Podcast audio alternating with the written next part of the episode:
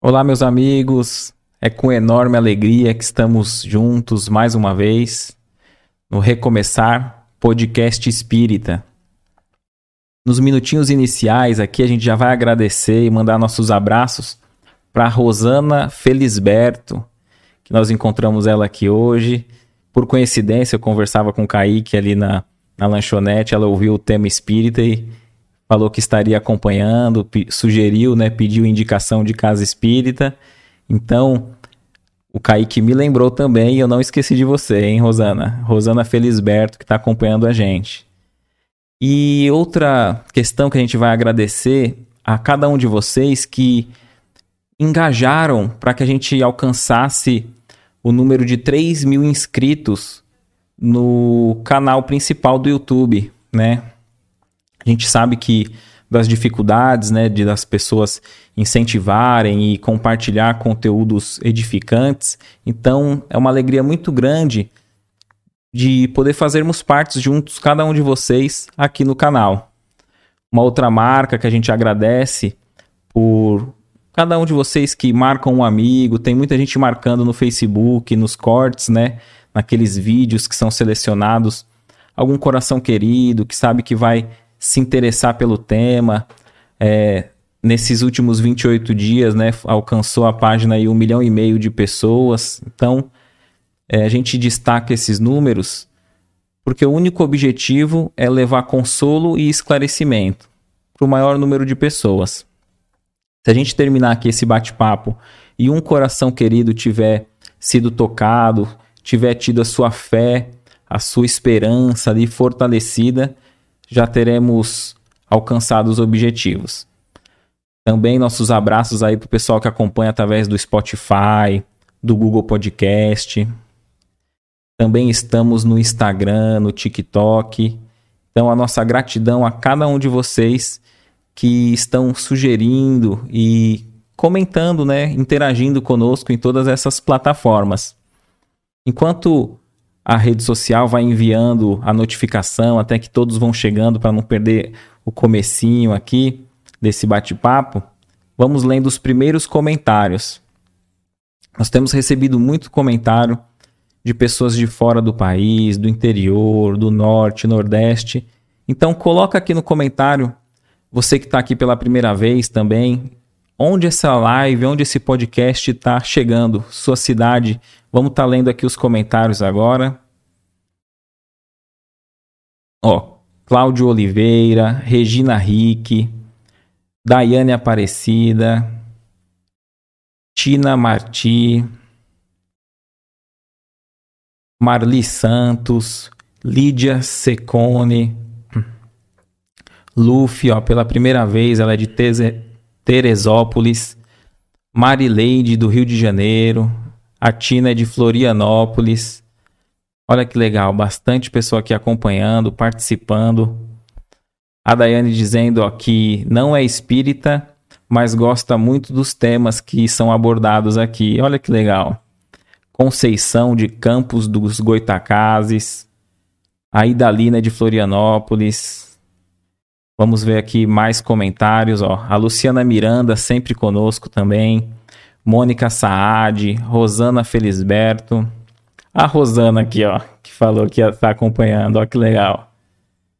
Elaine Moreto, Elisa Freitas, Mariana Ferrari de São Caetano, Lúcia, ó, o pessoal de São Caetano aqui é da é da sua são, são familiares é, próximos. Possivelmente. Ó, que legal. A gente agradece a cada um de vocês que está acompanhando aqui, hein? E hoje a gente tem a alegria de, de receber aqui o Cláudio Gomes e obrigado por, por ter vindo e ter, ter aceitado o nosso convite, Cláudio. Eu que agradeço.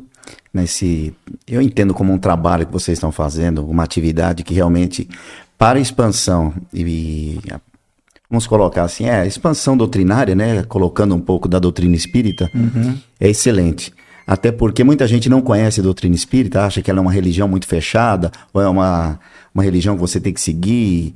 E quem está conhecendo um pouco de doutrina espírita acaba conhecendo e percebendo que ela não é tão exigente, Sim. mas ao mesmo tempo ela busca uma reforma interior muito grande E aí não tem jeito, né? A gente começa a falar, a gente que nós que somos apaixonados pela doutrina acaba falando que realmente a gente gostaria que todos seguissem a doutrina, mas isso é algo que é, é cada um que vai seguir o seu tempo, o seu caminho. E o mundo não será melhor se todos nós formos espírita. O mundo será melhor o dia que nós formos seres humanos sim. capazes de saber amar e ser amado, né? Aí sim. E essa é uma das propostas da doutrina, que é o ser evoluir. Não exatamente falar de religião, não exatamente ser uma pessoa extremamente religiosa. Né? Perfeito. Você falando isso daí, é, é, eu me lembrei de uma passagem do Chico, né? Que, ele, que ele, o rapaz chega e fala: Pô, Chico, meus amigos são espíritas, eu sou católico, e eles falam que eu tenho que ser espírita. Aí ele falou: é melhor você ser um bom católico do que um, do que um mau espírita, né? Acho que esse é, esse é o caminho, né? E eu já tenho uma pergunta para fazer, mas antes de início, é, eu ia sugerir que você fizesse uma prece Sim, de abertura claro. para gente, por gentileza. Então eu convido a todos, aqueles que se sentir à vontade, se quiser fechar os olhos, fecha os olhos. Se você se sentir à vontade, é o que mais importa. Vamos pedir a Deus, nosso Pai, que abençoe esse nosso encontro. Vamos pedir também a espiritualidade que nos abençoe, que as nossas palavras possam reconfortar corações, possamos juntos aprender que a vida é um eterno aprendizado e que possamos estar com a ajuda do Pai Celestial, trazer um momento agradável e que possamos colher bons frutos e esclarecer nossas vidas, conhecendo um pouco da verdade para que sejamos pessoas mais libertas, principalmente libertas de conceitos, de travas que muitas das vezes nós mesmos é que dificultamos esses nossa, a nossa vida em si. Então, que assim seja, graças a Deus. Amém, graças a Deus. Ô, Cláudio, a gente sempre inicia assim, né? A gente tem por hábito saber um pouco mais do convidado com, com esse início, como Sim. que chegou na doutrina e como que foi no teu caso. Olha, é, vocês já devem ouvir, devem ter ouvido em algum momento o pessoal falar assim que a gente se volta a Deus, né? O olhar para Deus por duas situações, o, o amor uhum. ou a dor, né? Isso parece meio limitante, né? Mas no dia a dia a gente realmente, a gente vai se envolvendo com as dificuldades do mundo material e não tem às vezes condições de dar uma parada e falar assim, olha, eu preciso dar um sentido maior para minha vida para responder aquela bendita pergunta, qual é o meu papel na sociedade e no mundo, né? Sim. No meu caso, eu não, não digo que é um privilégio, porque das coisas que nós vamos falar aqui, nós vamos ver que não existe privilégio. Meu pai, ele tinha um sobrado e na parte de baixo tinha um salão que era para servir de garagem ou comércio, porque ele é de descendência portuguesa. Uhum. Então, na cabeça dele, ele construiu para ser casa em cima e na parte de baixo um comércio. E aí ele não conseguiu alugar e uma senhora que tinha um centro espírita, ela alugou. E toda segunda-feira à noite eles faziam o evangelho. E aí, você acredita que eu comecei por livre, espontânea vontade, porque até então meus pais, minha mãe era muito católica. Meu pai, peronomútil. Uhum. E, e eu descia. Com que idade, mais ou menos? Sete anos, Olha. oito anos. Eu lembro que eu fiquei nessa toada durante anos. Então eles faziam o evangelho e eu ficava sentadinho lá porque era criança.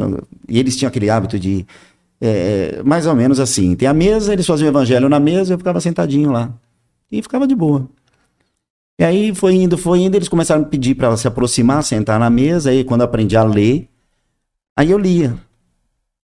Então você imagina que aos 15, 16, como não é o caso, né, de vocês, né? Mas toda casa espírita tá faltando trabalhador, ou qualquer igreja, ou qualquer assembleia, sempre falta trabalhador voluntário. Sim estava eu lá no centro espírita fazendo algum trabalho voluntário. E às vezes eu lia o evangelho e interpretava o texto, porque eu não tinha vivência. Sim. E em dado momento eu falei, eu preciso fazer um curso. Eu preciso fazer um curso. Aí a orientadora da casa, na época a senhora bacana, dona Abigail, ela falou assim: você, eu não sei se é ela ou se mediunizada, ela falou: você precisa ir para a federação. E aí eu fui para a federação. Então eu fiz o caminho inverso. Eu já dava Entendi. a leitura e a explanação do evangelho antes de ter feito qualquer curso. Porque e lá não, tinha, lá não tinha os cursos ainda, a casa não, não tinha sido desenvolvido. Pra... Não, não, não tinha ainda. E aí eu fui para a federação, fiz os cursos. E aí começa. a- Quando a pessoa vai na federação, tem um primeiro curso que ela faz assim? Ou tem vários à escolha? Não, a- as escolas do centro espírita normalmente tem, como eu acho que toda religião, né? Tem o iniciante, aí tem o, o médio e o ensino mais aprofundado, né? No meu caso, como eu estudei na federação, na época eles tinham o curso O que é o Espiritismo. Não, era curso preparatório de Espiritismo. Depois mudou de nome, virou o que é o Espiritismo.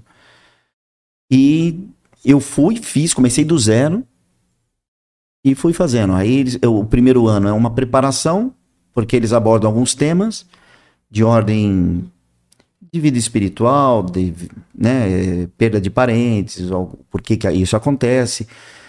E depois, os dois anos seguintes, no caso da, da federação, eles estudam o livro dos espíritos. Primeiro ano a primeira parte, segundo ano a segunda parte. E depois você faz a opção de poder ou estudar o Aprendiz do Evangelho, que é o estudo da Bíblia, sob a ótica espírita, que também é de dois anos, Interessante, hein? ou de- e depois, ou então você faz a opção, ou Aprendiz do Evangelho ou Educação Mediúnica. Então, no Aprendiz do Evangelho, você é o estudo bíblico começando lá do- da formação do, do dia número um, né? Da criação do mundo, e você vai trilhando todos os caminhos de Adão e Eva, eh, e por aí vai até chegar no Apocalipse. Né, No final do, do curso, do segundo ano, é o Apocalipse de João. E não preciso nem dizer que eu recomendo, né? E depois, na sequência, se você optar em fazer a educação mediúnica, educação mediúnica é ter educação mediúnica, não é ter mediunidade. Então, a, Por- pessoa, a pessoa não precisa ter, um, um- ter sentido a mediunidade, ter Não. aflorado para ir. Qualquer Não. um vai estudar a mediunidade. É, porque a mediunidade é algo. É, O tema não é esse, né? Mas o- a, a mediunidade não é inerente à evolução espiritual. Ah. A mediunidade, se você me permite de forma muito simples, é um saco de farinha que Certo. o Pai do Céu põe a mão dentro e joga o ar. Onde caiu, caiu. Então você vai encontrar pessoas que têm a mediunidade um pouco mais aflorada, mesmo nas localidades mais simples, mesmo onde há o ouro, mesmo em todas as localidades do mundo, você vai encontrar médiums desde a Patagônia até o hemisfério norte. Então a mediunidade ela não pede se ela pode vir ou não. E dentro das religiões também, você vai encontrar pessoas que às vezes aí ela, ela fecha os olhos, ou ela sonhou, ou ela diz que, que ela sente, ela fala, ela. E por aí vai.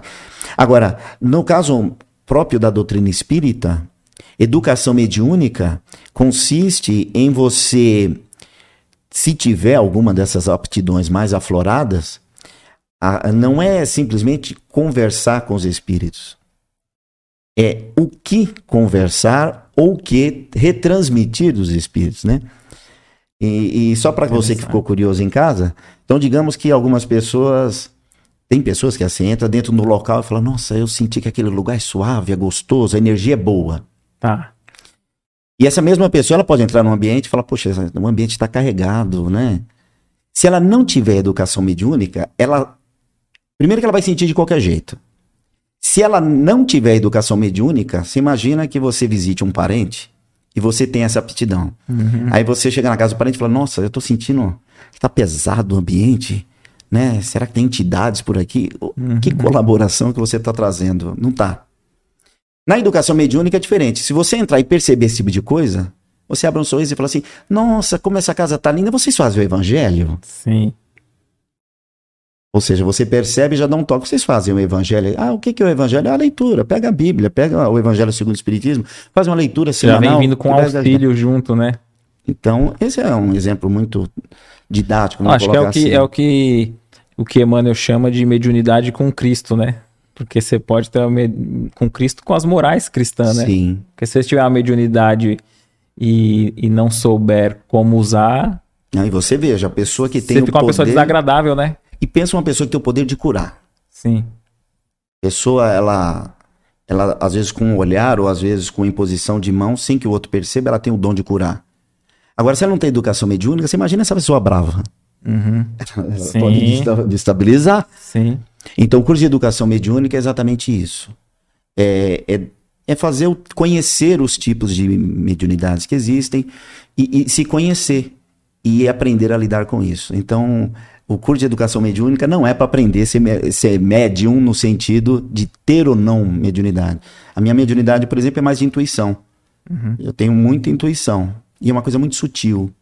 Então, se você não estiver atento, você não, não sabe. Atento, você não sabe o que é seu ou o que não é. Sim. Mas no meu caso é muito bom, porque eu dou aula, ou às vezes eu dou uma palestra, e isso é muito bom, porque você imagina você dando uma palestra e ficar visualizando algo a mais na palestra, e às vezes o que você fala não, não é agradável ou às vezes, se você vê determinadas coisas, já pensou, vê, mano, eu vim assistir uma palestra sua, sim, você não sim. consegue terminar, você dando a chorar, né? Sim, sim. Então, são exemplos toscos que eu tô dando de extremos. Não, dá pra, dá pra compreender. Mas no caso, para mim, acho que tá, por enquanto, tá bom. Fiz os cursos, em 90 eu acabei continuando nessa casa espírita ainda, já em 90 eu já estava bem avançado nos cursos e isso a gente vai usar no decorrer do nosso assunto. É, tem um, tem um, um, trabalho que a federação fazia, que era um trabalho junto às casas espíritas. Eu nem sei se tem esse trabalho ainda. Porque há muitos anos eu. Depois você, eu vou falar para vocês por quê. É, eu acabei indo pra, para o centro espírita. Né? Então, para outra casa. Porque na federação o que acontece? Eles vão formando trabalhadores e depois eles tentam colocar nas casas espíritas. Mas aquela que você começou não, não tinha desenvolvido como uma não casa? Não tinha desenvolvido ficou, ainda. Ficou como um grupo mais. Isso. A característica deles era mais ou menos essa, né? E aí eu me lembro que nós recebemos esse grupo da federação, que era um grupo formado por várias casas da Zona Sul de São Paulo, e que se chamava RODSE, que é a abreviação de Reunião de Orientação a Dirigentes de Casas Espíritas. E aquilo ali foi muito bom. Aquilo lá foi excelente. Eu fiz, na verdade, eu acho que três edições, que eles faziam a cada seis P meses. Pela uma federação. Casa, pela federação. Eles visitavam a casa espírita, acertavam e falavam assim: olha, de sábado, durante seis meses, nós vamos estar na casa, o Centro Espírita Irmão Romão, que era o caso, no Jabaquara. Depois, no segundo semestre, eles iam para o Centro Espírita Maria Benta, que também ficava no Jabaquara. Aí depois eles iam para o Centro Espírita Aglaizinha, que ficava no, no Capão Redondo também na Zona Sul. Então, eles iam migrando esse grupo e, ao mesmo tempo, tentando fazer um, uma reunião de dirigentes de casas espíritas. E eles tinham alguns assuntos, e entre os assuntos que tinham lá, tinha a dinâmica da casa espírita. Que no nosso caso a gente vai falar sobre como funciona a casa espírita. Sim, sim. E, e é um assunto muito interessante que a gente vai abordar entre outros, mocidade, evangelização infantil, que eu gostaria de comentar sobre isso, sim, até mesmo a sim. questão das palestras, a questão da, das salas de aula. E nessa saída desse grupo, era era era para se conhecer, estreitar, estreitar laços, ou era para talvez um desses grupos já também depois ficar na casa trabalhando? Qual que era o, o objetivo? O objetivo maior era tentar unir as casas espíritas. Tá. Porque com a falta de trabalhadores, normalmente os trabalhadores se concentram na atividade da casa em si. Então se torna bem regionalista. E cada, como todo ser humano, cada um tem sua característica, seu modo de trabalhar ou de, de lidar com as coisas, o centro espírita também vai criando um, um grupo que vai ficando ali e dificilmente se estende para outra casa, né? Uhum. Uma por falta de tempo, e outra que quando vai para outra casa, às vezes a prece é antes, às vezes a prece é depois, às vezes o aviso é antes das palestras, às vezes o aviso é depois. E nessa, a, o objetivo me parecia que era a união das casas espíritas, ou seja, você conhecer outros grupos e dali você ir tirando algumas ideias para favorecer sua casa no sentido de, não só de amizade, que também é alguma coisa que é importante a gente ressaltar. Se você mora na Zona Sul, de São Paulo, ou no nosso caso, né, que nós estamos agora aqui na Praia Grande, uhum. em São Paulo, é, se eu moro numa região que tem um centro espírita próximo, diz a lógica que eu deveria ir num centro espírita mais próximo, né? E, e não ficar deslocando, até por uma questão de custo e por aí vai, né? Para você Sim. ter um tempo maior para se dedicar, né? Mas nem sempre é isso que acontece.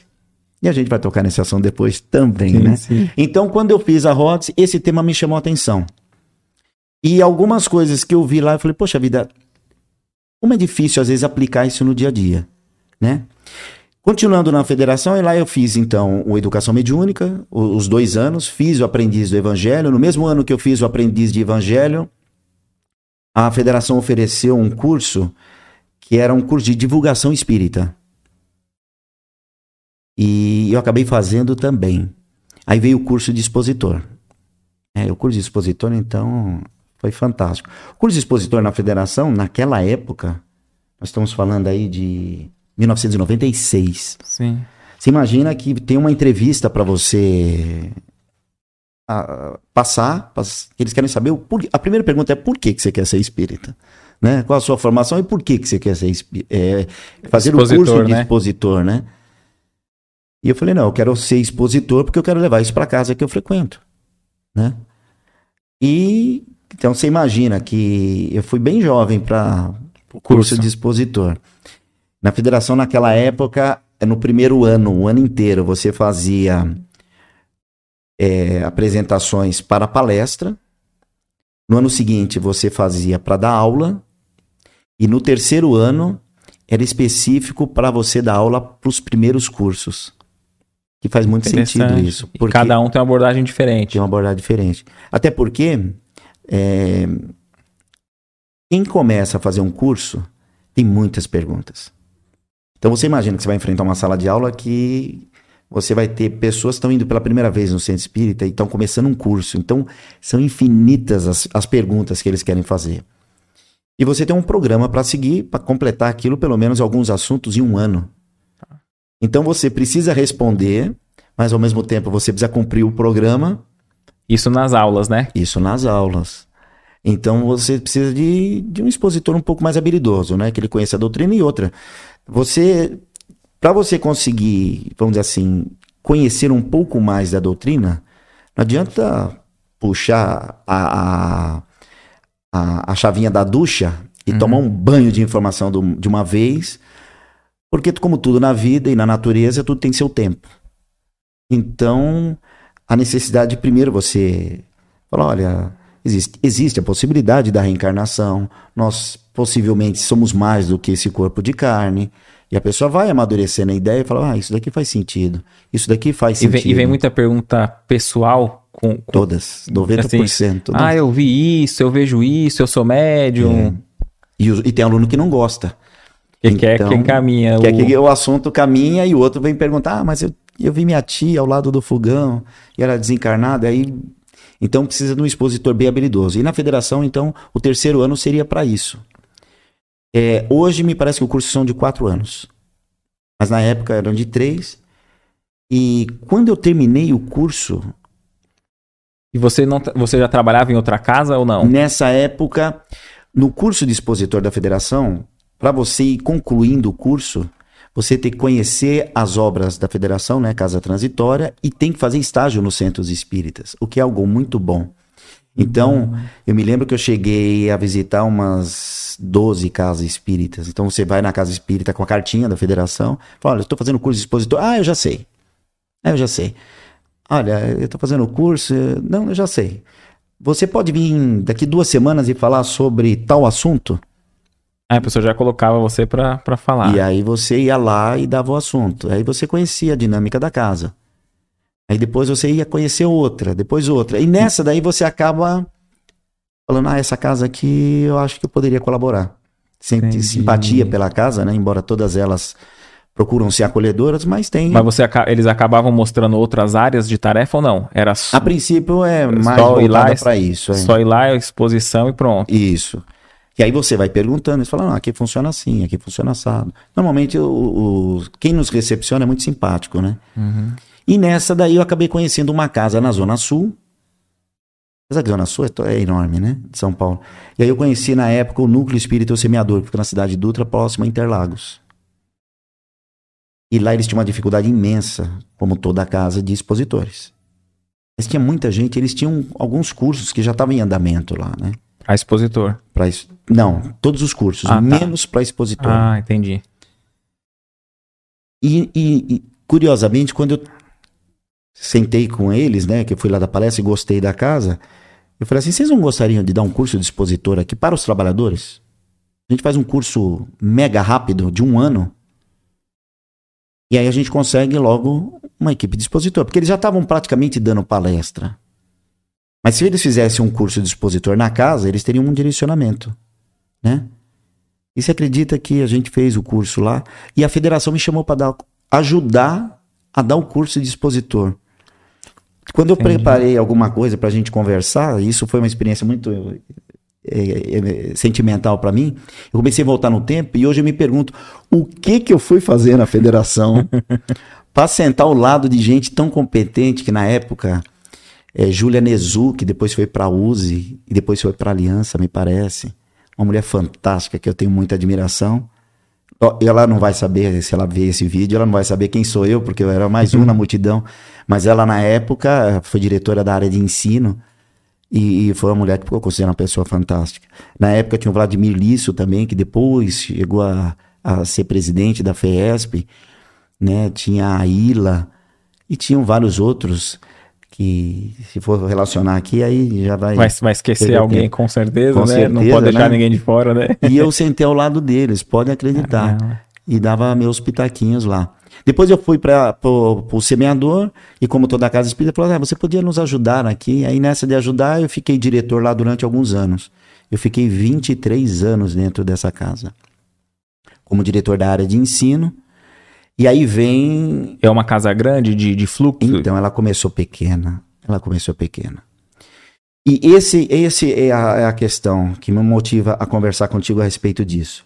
Note bem, eu vi muita coisa na teoria, e aí eu tinha duas casas, a do Jabaquara e, a, e o semeador, que já estava mais organizada no sentido organizacional administrativo, e aquelas teorias eu comecei a aplicar dentro da área de ensino. Então, em 23 anos, eu digo para você, tal coisa funciona e tal coisa não funciona por conta disso, disso. Não sou dono da razão, pelo amor de Deus. Não, eu entendo, eu entendo no sentido, acho que até, até é interessante por essa questão de troca que você falou, né? Sim. Porque às vezes, é, às vezes me surge uma dificuldade aqui hoje que talvez você já passou por ela várias vezes. Sim e não tem por que eu errar. Eu posso me trocar figurinhas, né, Sim. né? E aprender, né? Então acho que é nesse sentido, né? Então... A minha ideia é nesse sentido. Não quer dizer que eu, que eu vou falar exatamente. Olha, faça assim, eu faço assado, porque seria muita arrogância, né? Mas quando eu fiz o curso de expositor, também dentro da federação, tem um, um senhor que foi apresentar algumas aulas lá, o nome dele era jo, é, Joaquim Alves. Ele fazia parte do grupo Joaquim Alves. Era o senhor José de Souza de Almeida, até anotei o nome dele. Esse grupo de Joaquim Alves, ele começou em 1993 e eles davam palestra dentro do presídio, presídio, não estamos falando casa de detenção, do estado de São Paulo. E eu não sei, de novo, eu não sei, ele virou para mim e falou assim, Cláudio, você não quer participar? E eu falei, é lógico que eu quero, lógico que eu quero. Ah, me dá seu nome, seus documentos, que para fazer parte da lista eles fazem um, uma busca geral uhum. do seu CPF, do seu histórico. Sim, para poder entrar, né? Para poder entrar. E durante um ano e meio ou dois anos, então eu cheguei a ir na penitenciária do estado de São Paulo antes daquela confusão que teve. E eu cheguei a dar palestras lá. Ia de domingo. Interessante. Não podia usar banheira, não podia tomar água, não podia entrar com caneta. E eu participei disso também.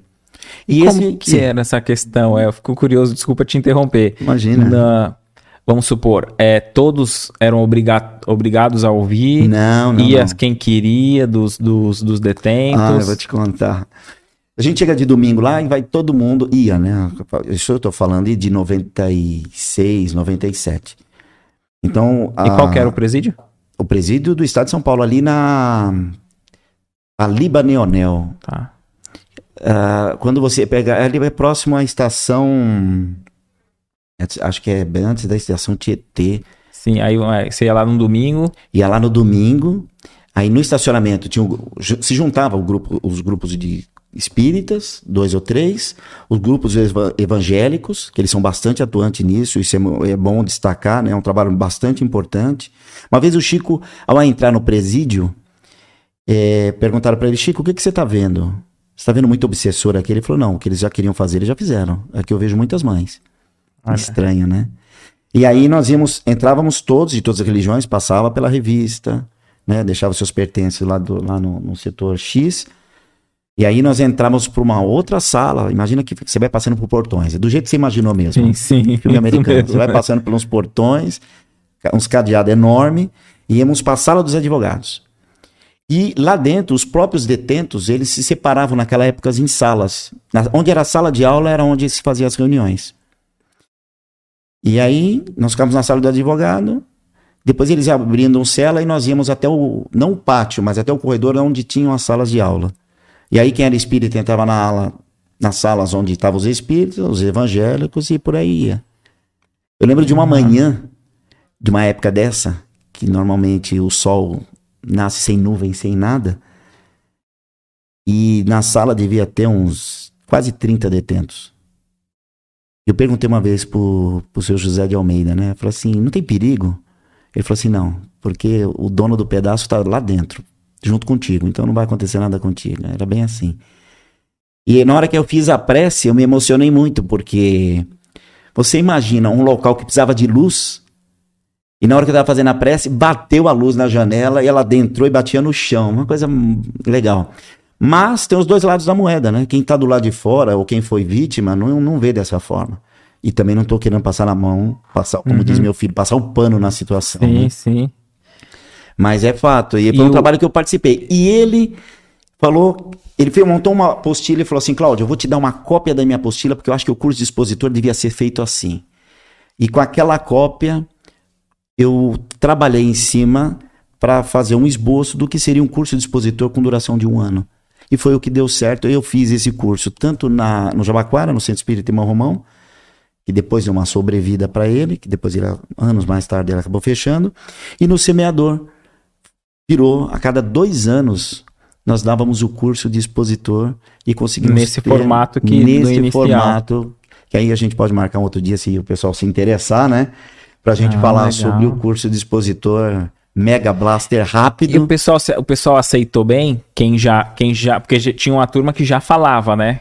Então vamos supor, tinha uma turma que já era mais antiga, né? Sim. Eles aceitaram bem vir alguém que já não tinha tanto tempo Aí de casa. os melindres de casa espírita. É. Não é bem aceito.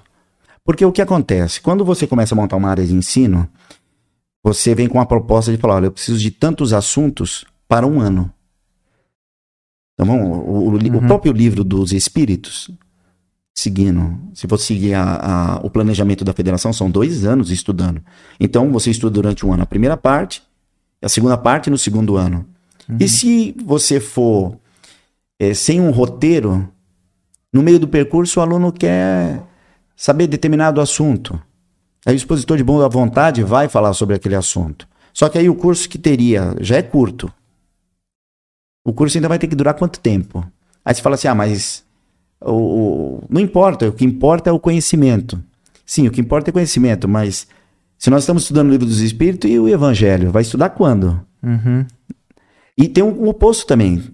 Né? Eu me lembro que quando nós implantamos isso lá na casa, o pessoal falou assim: mas espera aí, para mim chegar no curso de expositor eu vou ter que estudar durante sete anos. Sete anos? Como se fosse uma corrida, né? Como se fosse uma corrida. E eu recebia muita crítica, mesmo na. Eu fui diretor muitos anos, né? E aí tinha um pouco de crítica, né? Então aí, infelizmente, quando vem esses melindres, aí tem a opção. Ou você fala assim, olha, eu vou ser criticado e aceito, ou você se melindra e depois chega um determinado momento você não aguenta a pressão, né? O que é comum em todo lugar, né? Uhum. E nessa parte aí eu acho que eu sou meio casca grossa, então... Mas eu mostrava por quê, né? E, e, e não era ditador, pelo contrário. Eu, quando juntava, eu fazia duas reuniões. Uma no começo do ano, com os expositores, para a gente elaborar exatamente o roteiro. Ó, o roteiro é esse. Vocês querem acrescentar algum tema tal? Não. Aprovado. Então todos teriam que seguir aquele programa até o final do ano. Aí, aí como diretor, eu não deixava acrescentar fosse... assunto de jeito nenhum. Entendi. Não. Até porque, se você colocar um determinado assunto na frente do outro, o ano que vem você vai falar sobre o quê? Né? Então, e é compreensível que, que nesse caso específico não se abra, porque são pessoas que já passou pelas outras etapas, né? Sim. Agora, a, aquele que chega de início na casa, eu acho que a, é, deve deve se ter até uma mais maleável. Sim. Porque ali acaba sendo um, um grupo de estudo junto com o atendimento, né? É, no caso lá, como é separado a, a área de ensino da assistência es- espiritual, então não é uma coisa tão aberta. Tá. E eu, eu particularmente, gosto quando a coisa não é tão aberta, porque fica muito solta. Até porque, é, nessa parte eu sou muito sistemático. Né? E quando você fala em nome... Quando você é um advogado, né, quem está me vendo é advogado, e você vai falar dentro do fórum, então você tem que tomar muito cuidado com o que você fala, que é a sua opinião. Mas você está dentro do fórum, então você teria que dar opinião como advogado, não como... Se você é um professor e está dentro do ambiente escolar, mesmo que você esteja no café, mesmo que você esteja no estacionamento, você é um professor. Né? Então, dentro. o- se você está dentro da igreja, você tem que ser mais ou menos coerente. Né? Então, seguir, quando você seguir as abre, normas do é, local, né? Quando você abre. Eu tive uma experiência dessa, né? É, nós tínhamos um roteiro, e no roteiro do pessoal que faz o básico 1, faz o primeiro ano Tá. ou o pessoal que faz o primeiro ano, o segundo ano né, do, do estudo, nós não colocamos assuntos, por exemplo, como aborto. Não tem um assunto aborto. No- não é abordado. No, no primeiro. nem no primeiro primeiros. e nem no segundo. Nos Tá. dois primeiros, não. Porque na aula de aborto, o assunto é vasto, mas a aula é para falar sobre valorização da vida. Então, assim, você recebe um tema para falar sobre aborto. Qual é o assunto? Você pega um tema, o assunto é pena de morte. Mas para o expositor, o, o tema qualquer é valorização da vida. O resto vai ser a sequência da coisa. Mas se a pessoa ainda não acredita na vida ap- após a morte do corpo físico, então a abordagem vai ser um pouco mais complicada para você explicar determinadas coisas. Uhum. Então, não fazia parte do roteiro. E aí, como diretor, eu fiquei sabendo que os alunos pediram aquela aula e eu fui. E aí a aula foi um desastre, como deveria ser. Porque Ah, uma que não assim estava você- acordada. Mesmo assim, você se permitiu. Aí eu fui e ninguém entendeu por que, que eu estava ali. E eu deixei rolar. Porque eu queria ver aonde que ia dar. Uma coisa é você não deixar acontecer, que seria muito, seria muito ditador fazer um negócio desse. Outra coisa é permitir e acompanhar, e né? acompanhar e depois chamar o expositor do lado e falar, amigo, no começo do ano nós fizemos um roteiro, você não seguiu o roteiro. Não, esse tema não é um assunto bom. E outra, é, naquele momento a pessoa, inclusive, comentou até o nome do remédio, Uhum. que era abortiva. Eu falei, ah, isso não pode. E aí tem expositor que aceita, tem expositor que não Não, aceita. porque se no meio daqueles, alu daqueles alunos ali tem alguém que praticou ou vivenciou essa prática próximo e tem dúvidas, ele já teria sido esclarecido num atendimento, seria isso? Num atendimento, sim. Até porque tem Ele, não- coisas ele não ficaria daria- sem ser acolhido, é isso que eu quero não, dizer. não, dentro da casa espírita, com certeza não. Mas a, a sala de aula ali não estava preparada para aquilo. Não é o ambiente, não, é o não é um local. ambiente preparado para aquilo. Então eu sou muito a favor de você seguir o roteiro, fazer um planejamento Uhum. e ir passo a passo, né? Então, e aí esse material foi muito bom porque veja só, quando ele me entregou o material, eu falei assim, aqui tá uma chave talvez para fazer um curso rápido, porque nós vamos ver na sequência do que eu pretendo falar, que é como funciona a casa espírita, Uhum. e existem situações se você. Como é que você vai montar um grupo de, de uma sala de expositores se você precisa de um tempo de alguns anos, e mas você precisa do trabalhador é para hoje. Então existem situações que talvez você tenha que fazer o inverso, você tem que aproveitar os que já tem, qualificar essa primeira turma, montar uma segunda. Isso tem prazo, não adianta você todo ano querer fazer, porque eu já tentei fazer isso, deu errado. Em que sentido? Fazer. Então, por exemplo, vamos fazer um curso, vamos pegar uma casa. Tá. Essa casa tem 15 trabalhadores. Todos eles já estão lá há 5, 6, 7 anos. Não conseguiram montar uma turma de sala de aula ainda. Aproveita os que tem lá, faz um curso de expositor rápido. Essa turma vê quem tem condições de montar uma sala de aula. Daqui dois anos, monta uma outra turma de curso de expositor, já com alguns alunos e mais aqueles trabalhadores. E aí você, aos poucos, vai construindo isso. E quando o curso ficar tão bom, melhor do que o que os primeiros estudou, Então- consegue fazer a. Então, esse é um grande desafio. Que muitos vão aceitar a reciclagem. Aí vem a reciclagem. Sim. Aí a dinâmica da casa espírita, você tem que ter a reciclagem. Tanto para o passe, quanto para evangelização infantil. A reciclagem é a, é a cereja do bolo que se você não fizer, daqui a pouco você não tem gente para dar passe. Então, Dentro mesmo daqueles que, que concluiu os cursos? sempre, sempre. Aliás, quando a pessoa termina o curso, para onde que ela vai? Trabalhar. Trabalhar, mas aonde? Então você veja, é Sim. através da reciclagem e, e abrindo a possibilidade que a pessoa vai poder adentrar na casa espírita e participar. E foi na Rodice que um, um senhor que eu conheci, que era pensa uma pessoa, um espírito exemplar, né? Ele usou a seguinte frase, deixa eu ver se eu lembro o nome dele. É o professor Carlos Eduardo da Silva. Ele era responsável pelo departamento federativo da, Fe- da FESP e ele buscava integração entre as casas. É igual o trabalho que a UZI faz aqui na Sim. Baixada, que é um trabalho formidável. Sim. Que é tentar dar Unir. suporte para a casa espírita, unir, né? E quando ele visitou, a, a- quando ele nos visitou pela segunda vez, eu virei para ele e tomei a liberdade de perguntar e falei assim: olha, a nossa casa tem sócios, mas a gente não consegue trabalhador. O que, que eu faço? Né, o que, que a casa tem que fazer? Aí ele soltou a, a pérola. Que aí eu peguei isso como lição de vida. Ele falou assim: a única forma de prosperar a casa é através das escolas. A única forma de prosperar a casa. Porque a casa, ela sempre vai ficar cheia. Porque De, as pessoas de assistidos. de assistidos. Mas se você quiser realmente que a casa, a casa cresça, não é sócio, ou não adianta depender de assistido. É através das escolas. E aí, nesse caldeirão todo, aí eu comecei a colocar as coisas num outro parâmetro. Aí eu comecei a me perguntar, que aí, se você me permite, a gente já Sim. começa a entrar no, no assunto propriamente dito, Sim, né? fica à vontade. É, Então, qual seria o modelo de casa espírita ideal? Mas a resposta já está escrita. A maioria não costuma ler obras póstumas. Eu não sei se ele está aqui. Ele está aqui no meio? Não, aí tá, não tá. Porque é um, um livro que quase não se fala. Lá em Obras Póstumas, em 1868, 100 anos antes de nascer, Kardec ele deu a diretriz. Ele falou: olha, uma casa espírita eu recomendo que seja assim. Eu não vou ler- ter tudo isso em cabeça. Que é, o, que é o projeto. que é o projeto de 1868. E Kardec diz o seguinte: ao prover à sociedade um local conveniente, situado e disposto de reuniões e recepções.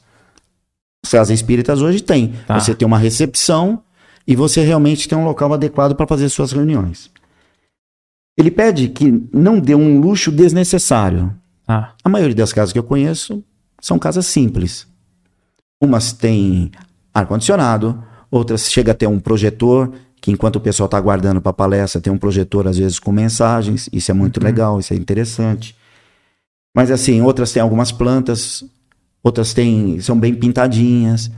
Mas você não vê um ambiente de ostentação. Então até aí nós estamos dentro. para que, pra que aquele mais simples não se sinta deslocado. melindrado, deslocado, tá. no ambiente daquele. Então significa que a casa espírita não tem que ser aquele ambiente escuro. Até porque quem está vindo pela primeira vez já bateu em várias portas, então ele imagina, ah, eu vou ser um espírita. Como que é um centro espírita? Aí quando ele chega, ele vê uma casa clarinha, limpa, banheiros limpos, que tem um pessoal que sorri, isso é ponto importante também. Então ele fala: bom, aqui não, não vejo luxo, mas ao mesmo tempo não é suntuoso, eu não me melindro. A maioria das casas, Se pelo sente menos, acolhido, se né? sente acolhido, né? É... Aqui ele fala né, que as pessoas não se sintam diminuídas. Aí ele fala o seguinte: que toda casa deveria ter uma comissão central, administrativa até. As casas normalmente têm isso, elas fazem uma reunião, montam uma diretoria. Ele até recomenda que no máximo 12 membros, tem casa que nem consegue isso, né? E que tenham que preencher certas condições indispensáveis. Condição indispensável seria, pelo menos, ter simpatia pela doutrina espírita, né? É fazer o evangelho, ou ser cristão. Ah, Algumas casas colocam como sendo sócio, a pessoa precisa ser sócia, ou seja, ela precisa ser um trabalhador voluntário. Mas aí, nesse caso, ela não precisa ter tido o conhecimento da doutrina?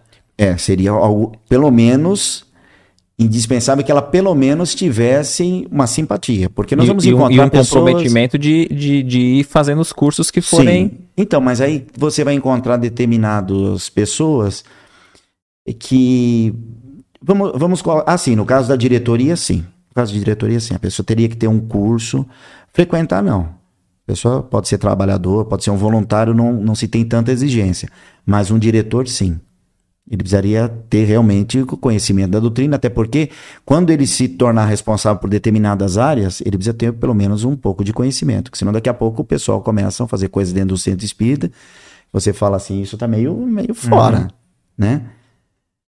A, a comissão nomeará um presidente por um ano. Aí Kardec não teve a experiência que nós tivemos em casa espírita, que normalmente casa espírita não tem uma diretoria por ano. Porque em um ano você não consegue fazer nada. Sim. Normalmente são de três a quatro anos, que podem ser ou não renovadas. Esquece Kardec, estou falando uhum. da prática, fazendo um paralelo. Sim. Que podem ser ou não renovadas, e na renovação a pessoa não fica mais do que um segundo mandato. Ela fica um tempo de pausa, nem que seja na mesma pasta. Então ela deixa ela cumprir, no caso lá. Eles faziam três anos, a pessoa poderia ficar mais três anos numa segunda diretoria. Na terceira diretoria, se eu sou diretor da área de ensino, eu não poderia mais ser. Eu poderia pegar até uma outra área, mas aquela função eu tinha que delegar para outro. Ah, mesmo que não seja a presidência, só qualquer acordo... setor. Qualquer setor. Isso é bom, dá uma rotatividade. Então, por exemplo, você dá responsável pela área de ensino, cumpriu dois mandatos. Oh, você não quer participar então da evangelização infantil? O setor Porque, da por exemplo, infância, você ficou, você ficou 23 anos, né? No, Lá eu fiquei. Mas ficou direto? Não, porque o, o, estatuto não permitia. Então eu ficava dois mandatos na área de ensino, depois eu fiquei dois mandatos na área de infância, juventude e mocidade, que é o que a gente vai falar daqui a pouco. Legal. Depois voltei para a área de ensino. E é curioso que assim, se fosse perguntar para você na hora e pudesse, talvez você ficar, teria ficado direto. Mas depois. Não é bom, não é saudável. Então, mas, de, mas depois, acho que com, com a experiência, você viu que ficou muito mais rico transitar Sim, por outras, né? Isso é muito conhecimento, bom. né? Isso é muito bom. E ele diz o seguinte: que um presidente de casa espírita não pode decidir as coisas sozinho. Aliás, isso é uma grande confusão. Presidente de casa espírita, ele pode ter as ideias dele, mas ele não pode impor, porque ele normalmente é o voto de Minerva. Isso é um inferno. Mas é muito saudável para casa espírita. Então, por exemplo, vamos votar que todo mundo aqui precisa usar caneta azul. Aí a diretoria são de 12. São 12 contando com o presidente. Então são 11. Uhum. Mas aí faltou alguém. Aí ficou empatado. Quem é o voto de Minerva? O voto do presidente. Mas só nessa situação. Né? E aí, aí vai. Isso faz sentido na proposta de Kardec e que ele teria a, puramente a, a, função administrativa e será a autoridade do presidente.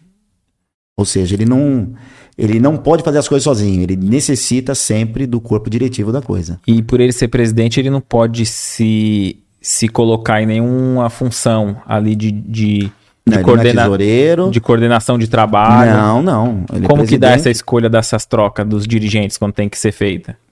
E continua a mesma presidência? Então, Normalmente o que eu vivenciei é o seguinte: você. O certo, o recomendável é você tem um diretor, você tem, por exemplo, o responsável da, da assistência espiritual da, do sábado. Então tem um coordenador. Se você fizesse a reciclagem, você daria oportunidade de fazer permuta. Olha, o do sábado vai para quarta-feira, de quarta-feira vai para o sábado. Nem sempre é possível. Não sei se na sua casa espírita funciona assim, né? Se não for, comente aí que a gente, na hora das é. perguntas, a gente né, isso, isso. talvez é, estenda um pouco mais. É, essas mudanças é um pouco complicada, mas trocou a, a, a diretoria, uma casa espírita bem montada, pode trocar a diretoria quantas vezes forem, isso pouco importa. Ah, mas o presidente é fulano. Pouco importa quem é o presidente, pouco importa quem é o diretor da área de ensino. Se a casa estiver bem estruturada, pouco importa. Os Eu... trabalhos seguem. Porque o, o grupo tende a estar harmônico, né? Sim. Porque se alguém chegou até ali, é porque já com, é, tem uma linha de raciocínio, pelo menos Sim. próxima do que foi tratado nos cursos Sim. e tudo mais, né? Isso que eu tô falando é quase utópico, mas Sim. o ideal para uma casa funcionar, se o, o, o caminho seria esse. Ah. Então, se for de outra forma, Até porque se você tiver um excelente presidente de casa e ele estiver tomando a frente a tudo e tudo der certo, o dia que ele desencarnar, a gente fica manco. Uhum. E aí toda aquela obra pode vir abaixo. Né? E eu não estou falando só de dentro da doutrina espírita. Dentro da- das igrejas, se você tiver só um pilar, a partir do momento que aquele desencarna, como fica? As, co- as coisas não têm sequência. Né? E a gente, nós temos que pensar uma casa espírita como algo que seja E uma não, sequência. é, e né? não só num, num desencarne, algo assim, mas às vezes até mesmo, ah, ficou doente, precisou se afastar Sim. um pouco. É, qualquer um desses aspectos tem que estar preparado um, um- alguém que possa substituir ali Sim. sem que comprometa o trabalho, né? É um grande desafio. É um grande desafio. E avançando mais um pouquinho, Kardec fala de um asilo. A casa espírita deveria ter um asilo. Isso dentro do, do projeto. Do projeto de 1868 de Kardec. Tá. No nosso caso, especificamente, nós vamos encontrar algumas casas que já têm um trabalho. Olha, quantos anos depois? 200 anos? Mais, né? Voltado não só para a evangelização infantil, mas também para o idoso. É, lá no, no semeador, nós não tínhamos uma pasta exclusiva para o, o idoso. Mas como era infância, juventude e mocidade, pelo menos nos mandatos que eu tive lá, eu incorporei ah, o projeto de trabalhar como projeto família. Ou seja, você tem lá na evangelização infantil o ciclo 1, ciclo 2, ciclo 3. Aí depois você tinha a pré-mocidade, a mocidade e uma atividade buscando a interação com o pessoal da terceira idade. Que aí você meio que fechava o ciclo. Por quê? Porque também tinha o grupo da família, que alguns anos atrás nós chamávamos de grupo grupo de pais. Mas no dia que é para eles se reunirem, nem sempre vão os pais. Às vezes vai o irmão mais velho, ou vai a tia, ou vai os avós. Então, falar um grupo de pais, que quando você chega lá, cadê os pais? Só tá as mães. E das avós, então, mudaram o nome e ficou o grupo da família. Então, aí você atua nas diversas idades, o que é muito importante. Né? Agora, quando o Kardec coloca consultas médicas gratuitas, pela legislação brasileira, essa coisa aí já não pode acontecer. Na maioria do mundo, aí tem um Conselho Regional de Medicina por detrás, você não pode exercer sua profissão de forma gratuita e gratuita. Existe, existe umas regras para isso, né? Acho, que é, acho que é entender o objetivo central dele para a época Tudo bem. e, a- e adaptar para nossa realidade, Pra né? nossa realidade. Então, Até cultural. então isso daí, infelizmente, não foi para frente. Embora existem alguns tipos de assistências que as casas elas às vezes indicam alguém que faz um trabalho voluntário, mas aí precisaria ver direitinho os detalhes. Eu particularmente não conheço nenhuma casa que tenha um, um médico à frente fazendo consulta gratuitamente, né? E outra coisa, ele fala que tem que ter uma sala grande para sessões, isso é normal, um salão e uma recepção, compartimento para evocações íntimas, isso acontece, né? As casas espíritas nem todas têm, mas quando você faz o atendimento fraterno, em alguns locais ainda se chama de desobsessão, mas o atendimento fraterno você precisa realmente de um local mais reservado, né? Aí ele fala que deveria ter um escritório para a revista, né? A revista espírita era um meio de divulgação. No caso aqui, ele está querendo se referir que houvesse uma pessoa responsável pela divulgação do material espírita dentro do Sim. centro espírita, com Sim. biblioteca, com livraria, e receber, res- eh, e receber somente pessoas que fossem sócio. Não é isso que acontece na casa espírita. A coisa abriu. Convidai a todos, né? Pobres e estropiados que estão na Isso rua. para para convidar pelo pra- projeto de Kardec. Só quem é sócio frequentaria o centro espírita. Ah, seria para frequentar ou para participar da. Não ficou bem claro aqui. É, Então, para mim, eu acho que é, é participar da casa espírita. Tá. Até porque nas reuniões que. acho que, tinham- seria, eu imagino que seja para participar das reuniões, como se fosse a reunião mediúnica, né? Possivelmente. Tipo daquele que ele tinha aqueles grupos de, Sim.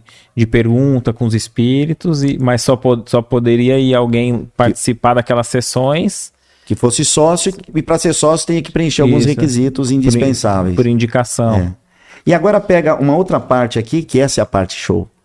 Que ele fala que deveriam ter três pessoas, pelo menos, que fossem remuneradas. Que seria um administrativo, um auxiliar, um empregado secretário, curso regular de espiritismo, publicidade E aqui ele colocou que teria que ter um caixa para custear despesas de viagem daquela equipe que fossem para outras casas.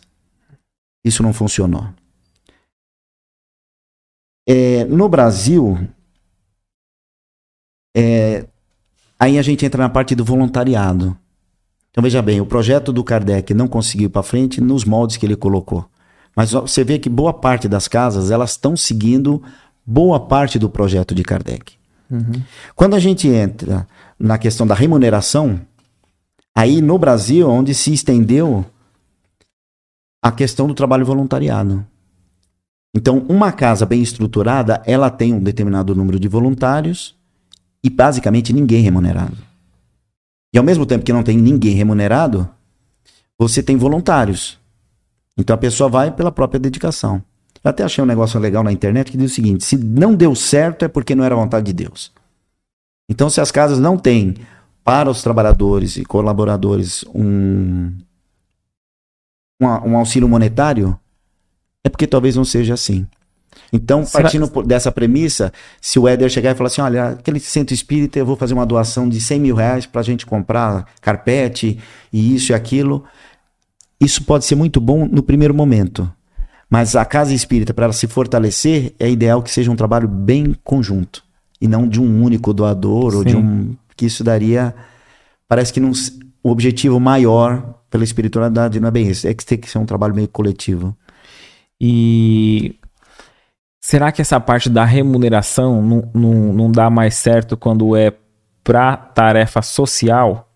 Não funciona. Porque, por exemplo, vai, você fala assim, ah, Mansão do Caminho, né? Hum. Na, na, lá na Bahia do Divaldo Franco. Sim. É, metade são assalariados, trabalhadores, é, contratados, e a outra metade voluntários. E aí eles têm a folha enorme ali de é, pagamento. Mas aí no mas, caso deles. Então, aí ele têm... pega a parte de educação, Sim. ensino, é, um posto de saúde, ele acaba fazendo a parte que caberia ali, talvez, a, ao Estado, né? Tá, tá, tá fazendo e, e aí tem os pagamentos, né? Tem os salários, porque se no caso dele, eu imagino assim, dessa estrutura que é uhum. essa parte social de, de educação e posto de saúde, etc se depende somente do voluntariado, fica muito frágil, né? Então, mas a, a, o que você falou está correto. Quando você tem uma área de, social que dependa de dinheiro, aí é, é uma situação. E no caso isso. dele, ele tem gente qualificada para isso. Sim. E isso precisa sair de algum lugar. Mas a estrutura do centro espírita em si não, não vai funcionar se então, for gente paga. Então, sim, por concordo. isso que a doutrina ela tem ciência, é, ciência, filosofia e religião. Quando você envolve essas áreas, então, por exemplo, área de religião. área de religião, vamos colocar assim, a, não é religião, né? A doutrina não é religião, mas assim, o estudo doutrinário sobre a religiosidade, então seriam as escolas. Quando você parte para a ciência, não, desculpe, a parte, é, a parte da ciência, sim, é a parte do estudo. A parte da religiosidade seria o, o, o uma parte social, uhum. ou até mesmo o atendimento fraterno. E a outra parte de filosofia também envolveria a, o projeto de vida, uma análise da, da filosofia em si. Então, esse, esses seriam os tripés.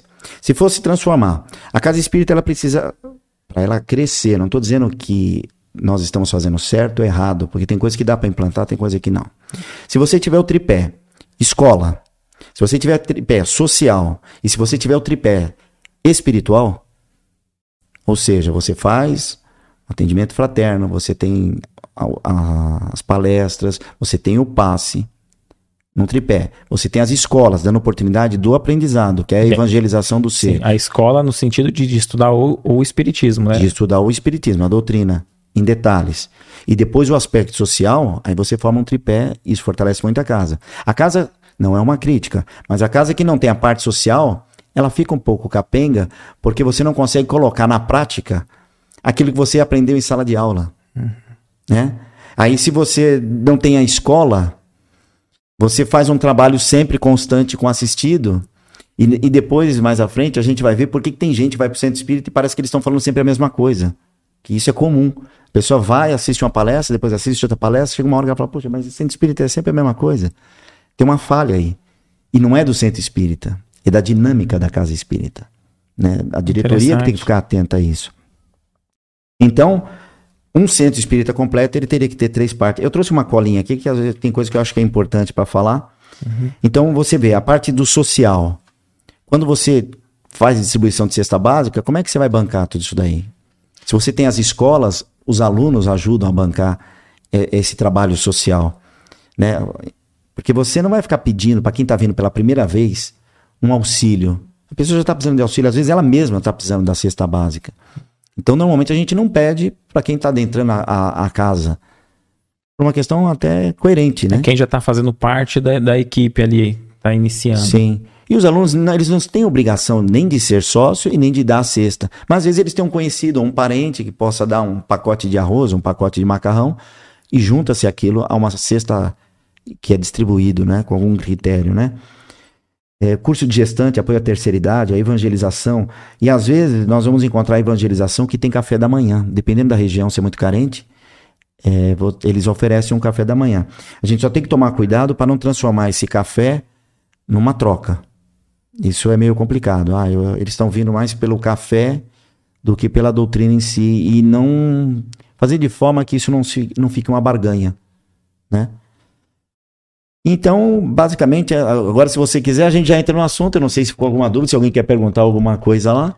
Não, Mas aí a gente vai falar sobre a casa espírita em si, erros, os erros e acertos que você acha. É. Acho que vocês vão achar engraçado, porque tem muita coisa que realmente é engraçada. Não, sim, vamos supor, para quem está acompanhando, é, tem bastante pessoa que fala assim: ah, eu, eu tô. Que nem teve comentário no início, né? Eu não sou espírita, mas gosto tal.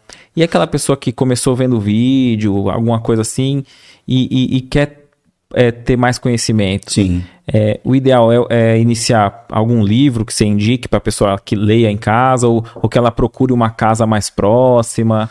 Os esse, dois. Esse primeiro passo. Os dois. Inclusive na internet você vai encontrar livros até digitais. Né? Um livro que você não precisa começar da primeira página e até o final, o livro dos Espíritos que é perguntas e respostas. Ele tem lá por capítulos, por assuntos. Ah, eu quero ver tal assunto. Ah, eu vou, vou lá ver. Então, seria a primeira entrada. A casa espírita é muito bom você ir para você vivenciar uma experiência de amor. Porque a casa espírita, ela vai sempre, na maioria dos casos, te receber, não vai te perguntar por que, que você foi lá, quais os motivos que te levaram lá, se você está certo, nem qual é a sua religião. E normalmente a gente passa pela recepção. Então, quando você passa pela recepção, a pessoa vai querer saber o que, que você, qual o que você deseja. E aí eles vão te encaminhar. Olha, às vezes a pessoa vai para conhecer, às vezes a pessoa vai para fazer um curso, às vezes a, pessoa vai por uma necessidade. E eu não sei se eu consegui já te responder isso. Tá, tá não, tá perfeito, perfeito. É. Então, dentro de como funciona a casa espírita, Agora a gente vai falar alguns erros e acerto. Talvez o importante é começar pela recepção. Você já foi para uma casa espírita que tinha gente de cara feia na recepção? É mais comum do que você imagina. Não é que a pessoa é de cara feia, a pessoa entende que tem que mostrar que é um trabalho sério. Sim. Então ela fica sisuda. Aí você imagina você entrar numa casa que você está indo pela primeira vez e não vê ninguém sorrindo. Aí você fala, eu não quero participar de um lugar desse, ninguém sorri. Parece que as pessoas não estão aqui, parece que é uma obrigação estar tá por aqui. Sim. E, e, o mesmo ocorre quando você vai em qualquer lugar, uma empresa que você vá, num, num consultório que você vá. Estou dizendo que a pessoa da recepção tem que ficar sorrindo o tempo todo. Mas, na reciclagem, o mínimo que a gente se espera é que uma pessoa de uma recepção ela dê um, um, um pouco de empatia e logo em seguida vem a pergunta: o que você deseja? O que, o que a casa pode te ofertar? Ah, não, eu estava passando em frente, eu queria conhecer. Então você chama um dirigente. Normalmente isso é combinado, tem que ter um, sempre um dirigente próximo. E olha, vou te encaminhar para fulano. Ou então, olha, procura ali no salão o Cláudio, que ele é dirigente, ele vai te, te responder as suas perguntas. Aí a pessoa vai até o dirigente e fala assim: Olha, eu quero conhecer a casa espírita. Ah, então eu vou te mostrar. Aqui nós damos palestra, aqui são salas de aula, aqui nós temos um trabalho de manual que é feito com o pessoal da terceira idade. Olha, nós damos palestra de sábado, aqui tem evangelização infantil, se você tiver seus filhos e quiser trazer ou quiser indicar alguém. E aqui nós aplicamos o passe. Você sabe o que é o passe? que é uma terapêutica energética? Ah, então, ah, eu gostaria sim. Você gostaria de assistir uma palestra sem compromisso? A pessoa chega já no dia de palestra e o salão já está aberto, todos são abordados ou não? Fica, deixa mais à vontade o público procurar? Então, no caso da recepção, aí eu já vou, vou te responder já na sequência. A, a, função da recepção é dar diretriz. Tá. Você veio para quê? Ah, eu vim, sabe por quê? Que eu tô com um problema e, e, meu problema é muito grave. E aí você vê que a pessoa já tá querendo apresentar o problema ali na recepção, mas ali não é o local. Porque atrás dele, às vezes, já tá vindo outro uhum. apavorado para não perder o horário do passe. Então a recepção vai por mim. Não tem que ser o primeiro voluntário que chegou e falou: ah, eu queria fazer um trabalho voluntário. Ah, então fica na recepção. Eu, Cláudio, indico que a pessoa tenha feito educação mediúnica. No mínimo, educação mediúnica. Porque aí, talvez, como ela vai ser o parapeito da situação, a pessoa chega, tá louca para querer desabafar. Às vezes a pessoa chega com uma energia. É, não vou dizer pesada, mas ela chega com uma energia que não é tão suave e, e ela quer logo uma resposta. Mas ali não dá para você responder, porque ali você é recepção. Já tem um outro, o outro tá querendo ir para livraria, não sabe onde é a livraria. Então ali é recepção. Então a recepção é para dar, dar diretriz. E o dirigente tem que ficar de olho. Na hora que vê que alguém da recepção já está saindo dessa diretriz, fala, olha, eu vou indicar, você faz isso, você faz aquilo. Às vezes a pessoa está vindo só entregar doação. Agora, se a pessoa veio o dia do passe e ela estava passando em frente à casa espírita e ela quer tomar um passe, aí fica a cargo da casa espírita, que eu não quero causar uma polêmica também, da regra da casa espírita. Se a pessoa vai tomar um passe em separado, que às vezes a pessoa chega depois que terminou a, a explanação. E a verdadeira cura, essa é a parte dura da coisa, a verdadeira cura vem na evangelização do ser. O passe, ele é uma ferramenta poderosíssima, mas o passe é a emergência. É a sala de entrada de emergência do hospital. Então, você toma o passe, o passe tem um efeito terapêutico, ele ajuda e muito. E o ideal é que você passe pela entrevista. Então, vamos lá. O, o Cláudio chegou lá e falou assim: ah, eu preciso tomar um passe, eu preciso tomar um passe, porque eu estou precisando tomar um passe. Você já passou pela entrevista? Não, eu, eu, eu queria só tomar um passe. Olha, em algumas casas fazem assim, né? Por uma questão de caridade. Olha, você vai tomar o passe, mas eu recomendo que você venha um pouco mais cedo, passe pela entrevista. E quando você for passar pela entrevista, aí eles vão indicar os vários tipos de passe que nós temos. Ah, tem vários passes? Temos. Nós temos um passe que é para cuidar da parte espiritual, um passe para cuidar da parte física, e por aí vai. Ah, mas um passe não faz mal. Então a S infantil faz mal? Na minha época não fazia, e olha que eu tô de cabelo branco. Mas hoje os médicos falam, não fique tomando a S infantil por conta, porque pode afinar o sangue. Então, o ideal é a pessoa passar na entrevista, e aí depois da entrevista eles vão falar, olha, você vai fazer uma assistência, e aí ela vai, cada vez que ela vai, ela vai ouvir o evangelho e vai fazer assistência. E na maioria dos casos, a pessoa consegue alguns objetivos, né? Mas o, o objetivo da recepção, então, é direcionar toda recepção que foge desse contexto vai não vai dar certo. Ah. O que que não vai dar certo? As pessoas que ficam na recepção não, não conseguem ficar lá. Isso é, é padrão. Se eu estiver enganado, depois vocês comentem aí. Mas normalmente você coloca uma pessoa lá e, e ela vai sendo o testa de ferro. E aí, se ela não tiver uma preparação, se você não tiver um treinamento, uma E até se a casa não tiver estruturada depois fica tudo nele, né? Ou nela. Porque veio, veio ali a questão, já identificou para qual setor. Sim. Aí o setor não está funcionando, não tem ninguém. E aí né? como é que faz? Então é... Pode encaminhar, poderia encaminhar para que áreas? É, estudo. Tem pessoa que vem, realmente. A pessoa fala assim: olha, eu vim para estudar. Então ela não teria que tomar quatro, cinco passes para depois se a pessoa fala assim, ó, só quis vir, não vim pra palestra. Vem, assiste a palestra, Sim. recebe o passe ali. Que nem todo mundo que vem pra casa espírita vem pra, pra tomar passe. Que é um cuidado que a gente não tem. Normalmente entra na casa espírita, já toma o passe. É interessante, né? Uhum. Curioso. A, a, recepção é o cartão de visita. É a, da linha de frente, né? Primeiro que ele tem que conhecer as atividades da casa, porque é muito comum estar na recepção o pessoal, ah, eu, eu espera, né? Fica fazendo um, um tempinho ali até que fique só a, a pessoa da recepção e ela fala assim: sabe o que é? Eu tô querendo cesta básica, qual é o dia da cesta básica? Aí o recepcionista não tem um papel as atividades mais detalhadas da casa. Né? Porque uma coisa é você ter uma distribuição de cesta básica, outra coisa é você ter o dia para se cadastrar para receber a cesta básica. Porque o, o serviço de voluntariado na casa espírita, você. Quantas cestas você vai é, distribuir? Né? Se você consegue arrecadar 20, são 20. E normalmente vai umas sacolinhas extras, né? Mas as pessoas se cadastram de alguma forma. E isso é feito num dia específico. Então, é, essa pessoa da recepção tem que ter essas informações. Quais os dias de curso, qual o dia da evangelização, se houver, né? Qual o dia da mocidade, se houver. Então, a recepção precisa estar bem a par disso. E a pessoa da recepção tem que ser uma pessoa paciente e tolerante, ser simpático e comprometido com a assiduidade. Ou seja, ele não pode ir o dia que ele quer, ele precisa estar lá, porque se você conta com ele para a equipe ele não aparece, como é que faz? E como cobrar de alguém que, que tá como um voluntário, né? E como cobrar que alguém está de voluntário? Porque Então, se é alguém assina uma empresa que é assalariado, tem, Sim. tem, a, tem a troca ali, né? Mas o voluntário já tem que pôr, já tem que deixar bem claro desde o início. Sim. E nós vamos colocar não só isso desde o início. Essa parte está meio mal resolvida e, e eu acho que isso faz parte da cultura brasileira ainda. Normalmente você encontra isso quando você vê serviço social. Ah, pessoal, vem a campanha do agasalho. O verdadeiro, não vou colocar assim, o verdadeiro cristão, quando ele resolve participar da campanha do agasalho, pensando que não faça ao outro o que você não gostaria que fizesse para você, nessa regra que Jesus né, acabou comentando.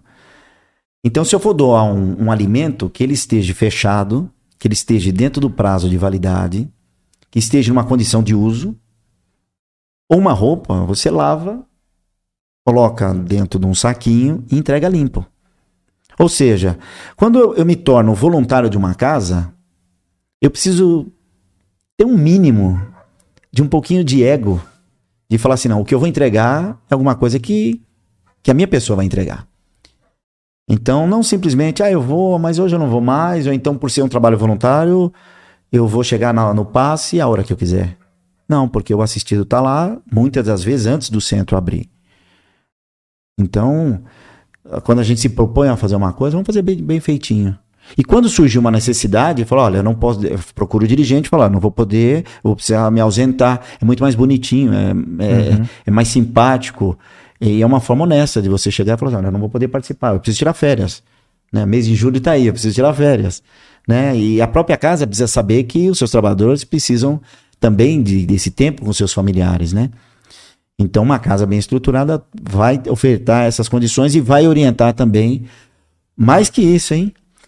É, uma casa bem estruturada, nós vamos ter a capacidade de olhar nos olhos e falar assim: Helder, essa camisa que você está vindo não é ideal para o trabalho do passe.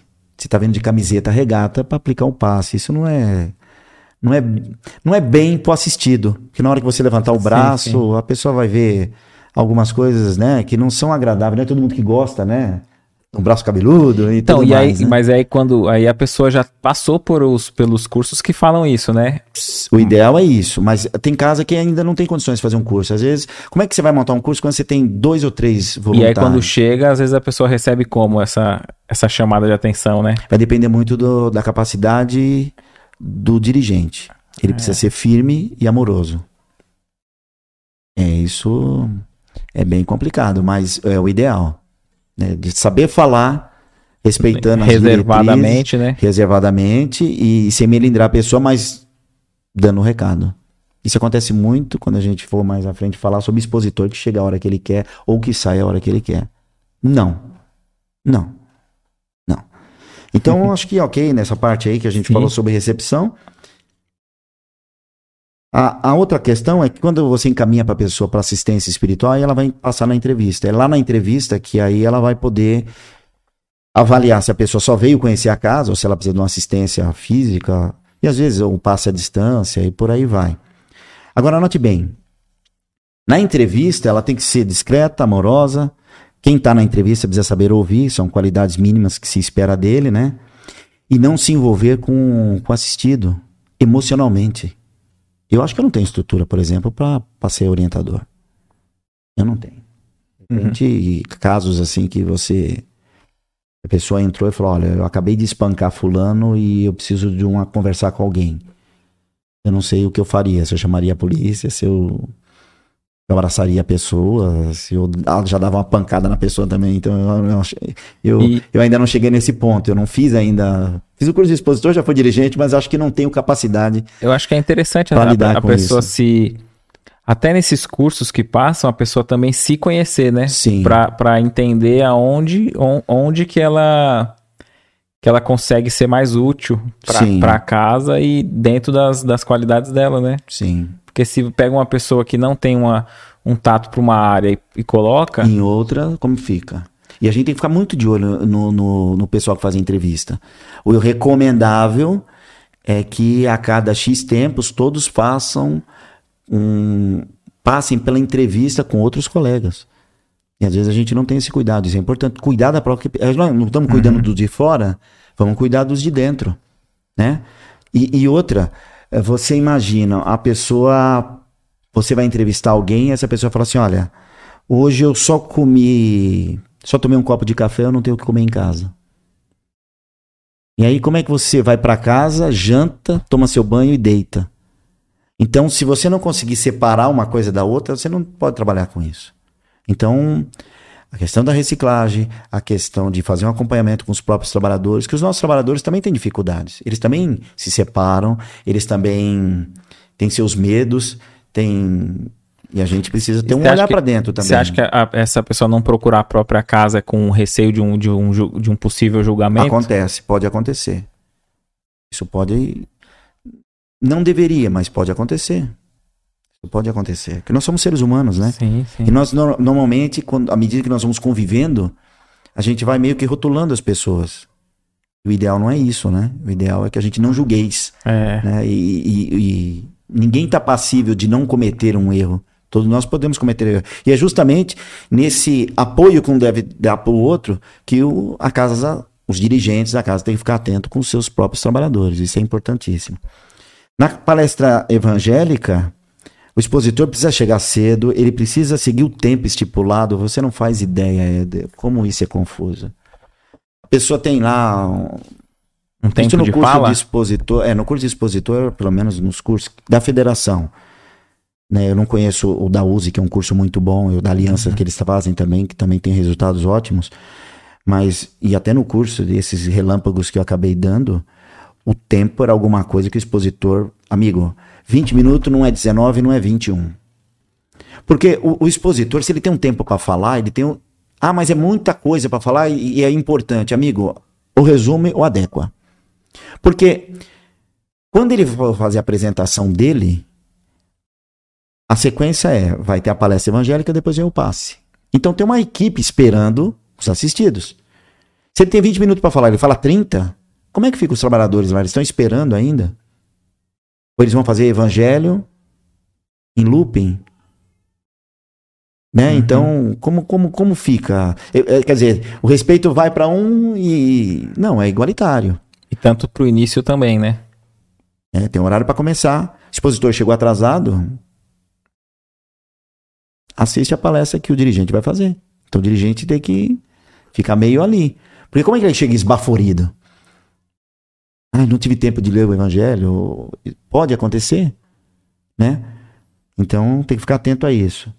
E, existe uma coisa que é polêmica agora, causa um pouco de polêmica, né? E isso a gente bate muito na questão. A palestra quando é evangélica, e aí lá no começo eu falei para vocês que a pessoa vai na casa espírita, ouve uma palestra, depois ouve a segunda, na outra semana ouve, aí ela fala: "Poxa, mas é sempre a mesma coisa?" E hoje eu estava conversando com lá na empresa com uma senhora Dona Lúcia, e ela é evangélica. E a gente tava falando desse assunto que nós íamos abordar hoje, hoje aqui com vocês.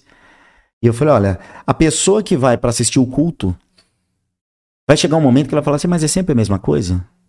É, é sempre a mesma coisa. Por quê? Aquela palestra, ela é para consolar, é para acolher. Ela não é para ensinar. Então aí a gente começa a entrar na questão da dinâmica da casa espírita. A dinâmica da casa espírita ou de uma igreja é assim: a pessoa vem, você vê qual é a necessidade dela e a casa vai ofertar. No caso, no caso o passe ou a, a, a palavra do evangelho, você oferta, você acolhe, você consola.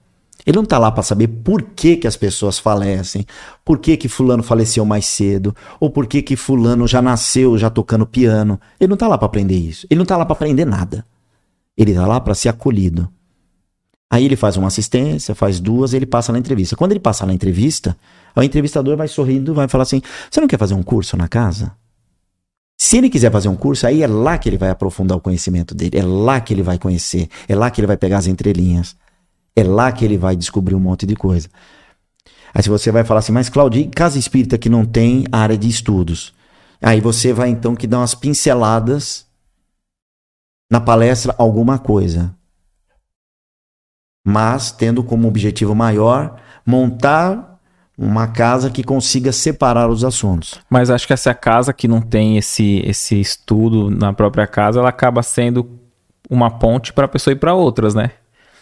Porque a pessoa que vai. Mas pro, acontece, né? porque às vezes você não consegue montar uma equipe, né? nem um, grupo, expositor. nem um grupo de, de estudo. Então, aí a gente cai naquilo. Um grupo de estudo, num primeiro momento, no começo, sim, mas vai chegar um momento. Vou te dar um exemplo, Éder é, para ser mais prático. É, imagina que nós vamos montar um grupo de estudo aqui. E eu vou dar o curso. No primeiro ano, nós temos a questão das afinidades. Se você monta um grupo de estudo, a tendência é que aquele grupo fique eterno. E às vezes a pessoa não é muito simpática com o Cláudio. Então, de qualquer forma, ele vai procurar outro grupo. Então nós vamos estudar um ano, dois anos, três anos. O Cláudio não é perfeito e em algum momento você vai falar, poxa, mas o Cláudio vem da casa espírita e vai no cinema? Ah, o Cláudio, ele vem aqui e a, ele falou que conversou com uma evangélica. Aí vem os questionamentos. Ao passo que quando você tem um estudo mais sistematizado, o ideal, o sonho é que você tivesse então, eu dou aula esse ano e o ano que vem você vai ter aula com outro companheiro. O ideal seria isso. Né? Inclusive, eu sou contra você ter um expositor que dê aula esse ano e que acompanhe a turma. Porque justamente se você for simpático àquela pessoa, ótimo. E se não for? E a outra turma que você vai formar com outra pessoa? Se você é tão simpático assim, não vai dar chance para eles também te conhecer? Então, quando o expositor continua no mesmo curso e os alunos vão se promovendo, como diretor de ensino, às vezes o aluno vinha reclamar, falar, ah, poxa vida, mas meu expositor falou tal coisa, eu não concordo. Calma, calma. Ele, ele não foi feliz no comentário dele, mas no próximo curso você vai ter aula com outro fulano, aí você vai entender e você vai entender que o que ele falou não está tão errado. Eu acho que até para não, não virar uma não sei se é o termo certo, idolatria, mas assim, não, não, não, ter só uma pessoa como o, o teu mentor, né? O guru. Isso. Que o aí guru. você, você vai tendo outras pessoas, né? A quem, a quem estudar junto. E tem, e tem pessoas que têm um ritmo diferente de didática. Tem gente que é mais paradinho, tem gente que é elétrico. Né? Lá, na, quando, nessa, no semeador, quando nós conseguimos ter 43 expositores, nós conseguimos colocar, pelo menos na minha gestão, eu colocava aquele expositor doce com salgado, sabe? E aí você tinha um mix. Uhum. Então o aluno não ficava desassistido. Porque quando você tem só. E era é, dois por turma? Dois por turma, olha que luxo. Ah. Mas quando você tem só um expositor, aí a pessoa fala: puxa vida, mas o ano que vem eu vou pegar Beltrano. Né? Aí, aí a pessoa falava: ah, mas Fulano é muito. Não é que é ruim, Fulano é muito paradinho. Aí você fala: tá, tudo bem. Aí eu tiro Fulano e coloco quem no lugar? Então, como diretor, você acaba fazendo algumas opções. É, Tendo que saber administrar essas é, questões, não é fácil, né? Não. não é fácil, não. E, e, você só aplica passe quando necessário, né? Tanto o expositor quanto o passista precisa chegar cedo. E expositor tem que ficar até o final. Se quem dá passe chega antes e tem que ficar até o final, por que, que o expositor vai embora? Por que, que o expositor tem que ir embora? Ele não é um trabalhador ou ele é algo the best? É uhum. É algo superior? É um um trabalhador especial. Não, fique lá até o final. E sem dar e sem dar entrevista. Fica lá sentado, vibrando ou Dependendo, o dirigente coloca ele lá na sala do passe para ficar na sustentação. Porque se deixar, O público que o assistiu. público quer perguntar as coisas para ele, ali no cantinho já fica uma assistência espiritual. Assistência não, um atendimento ali de entrevista. Não pode acontecer isso. E o silêncio da sala e não. não. E, e aí, às vezes, para ser simpático com, com o expositor, o dirigente vai pelo canto da sereia e depois vai enfrentar problemas. Talvez não com ele, mas com outro. Que vai criar a ciumeira. Poxa, fulano faz isso, fulano faz aquilo. Isso quando é os expositores da própria casa, né? Sim. E quando o expositor é convidado em outra. E aí acaba tendo mais ainda, né? Essa, Nossa, esse bate-papo depois, é. né? Então você vê que são conflitos quando você não deixa a regra muito clara. Por isso que é o bom. Olha, na nossa casa, você vai vir dar o tema. Na nossa casa nós temos 20 minutos. 20 minutos de, de, de, de tempo de exposição, nós não abrimos para perguntas e precisa ficar até o final do trabalho. Pronto. Se ele vier, ele já sabe qual é a regra da casa. Uhum. Você é verdadeiro, você mostra, é transparente, e depois você se dá o direito de educadamente chamar a pessoa no canto falar, amigo. Não é bem assim que funciona, pelo menos na nossa Quando casa. você citou que você falou, o passe não, não, não precisa ser toda hora, não... Nem todo mundo que vem para casa precisa tomar passe.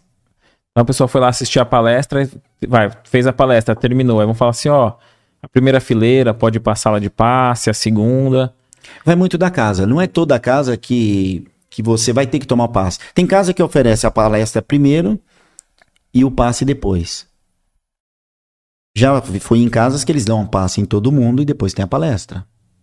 Eu não vou julgar aqui o que é certo e o que é errado, Uhum. né? Mas são formas diferentes. Mas a, re- a recomendação dos espíritos é a verdadeira cura, é a evangelização do ser. Porque a pessoa não vai para casa espírita para ouvir evangelho. Ela quer ir lá para resolver o problema dela. Ela tá indo lá para resolver o problema dela. Aí chega lá, ela tem que ouvir o evangelho. Se não tiver o evangelho, ela toma o passe e vai embora. E, e é no momento da que ela ouve as propostas de Jesus e que ela vai pensando como que ela poderia aplicar aquilo na vida dela. E aí, só a mudança de pensamento, ela abre portas, abre janelas para que o bem possa auxiliá-lo, que é a própria vontade da pessoa. Então, se ela não parte dela essa vontade, como Deus não obriga nada a ninguém e os bons espíritos também, espírito bom não obriga ninguém a nada. Então, quando ela dá essa abertura de ouvir o evangelho e pensar na possibilidade de, é onde ela começa a possibilidade dela ser literalmente ajudada. E a vida dela vai, vai ser modificada com auxílio, mas ao mesmo tempo pela própria vontade e pelas atitudes dela. Então, se nós tirarmos a parte do evangelho, que é uma das mais importantes, ela só vai tomar o passe. Aí ela vai ser o Papa Passe forever, eterno. Uhum. Ele vai ter um Papa Passe. Ele vai lá para tomar passe, ele não precisa de estudo, não precisa nada. Ele apronta uma aqui, toma um passe lá e tá tudo bonitinho. E não é bem assim que funciona, né? Sim, sim. É, o ideal é que ela passe pros cursos e vai dando continuidade, Sim. né? Outra coisa que, é- que seria importante, eu sei que é difícil, eu sei que é complicado, mas se, se você conseguir montar um fluxo, olha, o assistido entra por essa porta e sai por aquela porta. Isso ajuda muito no fluxo de passe. Então você pega uma casa aí que numa quarta-feira ela precisa aplicar 60 passes. Se é todo mundo entrando e saindo pela mesma porta, nós vamos demorar um pouquinho mais. E como o número de trabalhadores é pequeno, o ideal então é que tivesse, eu sei que gera custo, eu sei que não é possível em alguns casos, mas uma porta de entrada uma porta de saída. Entrou, encosta a porta, o pessoal toma o passe, já sai pela outra porta, e nós temos o hábito, né, de tomar a bendita água fluídica na saída do passe. E isso causa uma pequena pausa no, no tráfego, né? Então, enquanto o pessoal sai para fora e está tomando água, você abre a outra porta o pessoal já está entrando. Isso dá fluidez. E às vezes a gente não se atenta a isso. E aí, ao invés de ficar dando uma hora de passe, você estende para uma hora e meia, duas. E aí os trabalhadores chegam em casa 10, 11 horas da noite. Então é alguma coisa para rever aí. É, outra coisa que causa polêmica na maioria das casas é a que ponto que a. É que ponto você pode deixar o assistido sentar da forma como ele quer. Eu sou adepto que o assistido senta da forma como ele quiser. Você não é voluntário, você não se prontificou a ir lá dar o passe nele. Se ele sentou de cabeça baixa, de cabeça alta, com a bolsa na frente ou não, aplica o passe. Né? A imposição de mão é o que vai ofertar o passe. Hum. Sou muito a favor do passe padronizado, acho que ajuda bastante, mas não coloque a mão no assistido. Não põe em situação nenhuma, a menos que ele vá cair ou vai desmaiar. Né? Aí você põe a mão no assistido nesses casos. Normalmente a gente recomenda, o expositor deveria falar lá, lá fora, né? Ao adentrar na câmara de passe, você vai ver duas cadeiras, uma para você sentar e uma para você colocar seus pertences. Mas se a pessoa foi assaltada três vezes, tá tomando passe porque ela acha que pode ser um encosto, né? Uhum, Esse é o vocabulário sim. que a gente mais ouve, ouve falar, né? Como é que ela vai entrar lá e vai deixar a bolsa dela do lado, de olhos fechados para tomar o passe? Então, ela entra segurando a bolsa aqui e você aplica o passe. Tudo bem. Ah, mas o assistido está com decote. Deixa o assistido com decote. O decote não pode ser do, do trabalhador. Uhum. Mas o assistido pode. Ah, mas perna cruzada, descruzada. Amigo, seja então, voluntário. Já que você falou de polêmica, então vamos supor que o, o frequentador está indo na casa espírita Sim. e a vestimenta dele ou dela é mais sedutora. Deve é, é interessante que se ponha pelo menos uma plaquinha com, com para não, não, usar decote, de não, não, isso... na, cada um vai. Cada um vai do jeito que quiser. A casa espírita não pode. É, nós tínhamos esse problema muito no passado. O jovem, todo jovem passa pela roupa preta. Todo jovem passa pela roupa preta. Quem é o jovem que não usa roupa preta? Mas depois a gente cresce. Uhum. Né? Tem gente que você vai querer me matar e vai falar assim: oh, já tô aos 40, eu gosto de roupa preta. Tudo bem, sem um adolescentão. Uhum. Né? A gente respeita e eu gosto de brincar com isso. Mas você não pode impedir que ele veio moicano ou que ele veio com tatuagem. Ou que ele... isso, isso pouco importa. Para a espiritualidade, isso não é nada. A roupa, a vestimenta corporal não é nada. E outra, a partir do momento que você está lá para ajudar, não coloque regras. Não, tem que sentar com a perna descruzada. Tem que... Não, mas é porque eu não, nada disso, nada disso justifica nada. Quando a pessoa depois vai para as escolas, ou vai para a mocidade, ou vai para a evangelização infantil, e ele vai perceber que ali o ambiente não precisaria ser para seduzir alguém, ou ele não precisa provar nada para ninguém. Aos poucos, sem que ninguém fale nada, naturalmente a gente vai percebendo. Né? Se eu viesse aqui de terno e gravata, e visse vocês à vontade, eu ia falar, mas precisaria disso. Aí numa uhum. próxima vez eu já não venho de terno e gravata, mas vocês não precisam falar. Então fica a gosto do assistido, sem exigências, né? Essa casa espírita que eu falei que eu comecei a frequentar aos sete anos, ela já vinha desde 1974 e quando ela foi fundada, as pessoas, as mulheres para tomar passe tinham que usar uma saia, então tinha umas saias lá. Engraçado isso. E eu lembro que era uhum. criança, eu via umas saias de pendurado, eu perguntava para que que era aquilo, né? Então, para tomar passe, a mulher tinha que estar tá de saia. Mesmo que tivesse de calça comprida, tinha que estar tá com saia.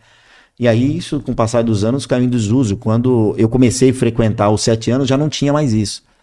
Né? Então, eu me lembro que quando eu tinha seis, que a gente chegou a, a frequentar o centro que a dona Abigail tinha, frequentava também, ela que depois ela herdou esse centro, né? Essas coisas já vão, já vão mudando, né? Já foi mudando. Esses dias eu vi um, um, livro lá perdido que na biblioteca lá, que alguém doou tal, e, e tava lá, formação de uma casa espírita tal. Não, não sei o autor, não sei o título direito, mas eu comecei a ler e tava lá. É, e eu não me atentei que era um livro antigo. Ah, tá. Então eu comecei a ler tal, tal. Depois eu vi era da década de 70 e tava lá é fundamental que os homens sentem de um lado do salão e as mulheres do outro. Ah, isso dá uma polêmica danada. E ah, o pior é que eu sou meio que a favor disso, cara.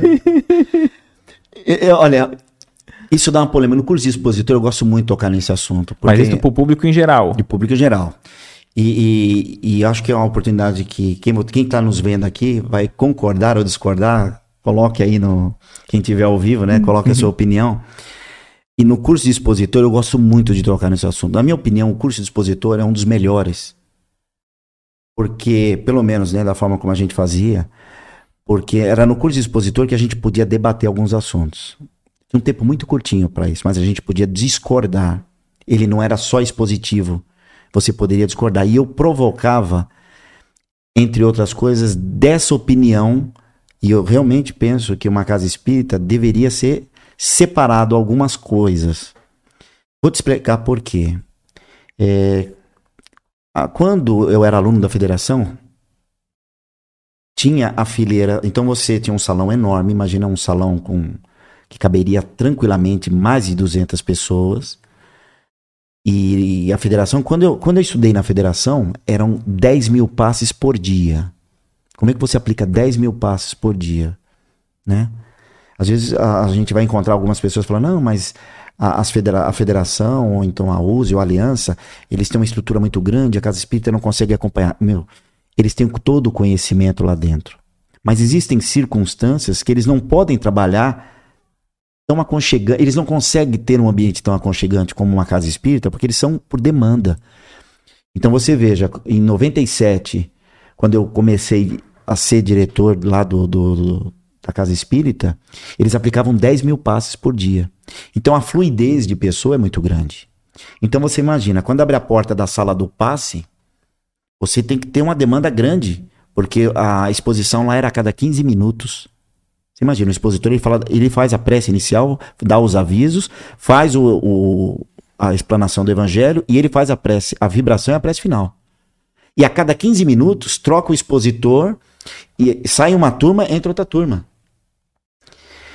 E lá se sentava, a primeira fileira era dos homens, e a primeira e a segunda das mulheres, depois dos homens, e tinha uma pessoa para indicando, ó, pá, pá, pá, vem para cá, vem para cá, vem para cá. Hoje o pessoal entende isso, lógico, é, isso está muito em desuso. Mas existia uma lógica na minha cabeça, porque nenhum diretor da federação falou isso para mim, mas eu interpreto que é uma lógica nisso. Nós somos seres muito falíveis. Nós somos seres humanos, né? E então você imagina, vou colocar duas situações, né?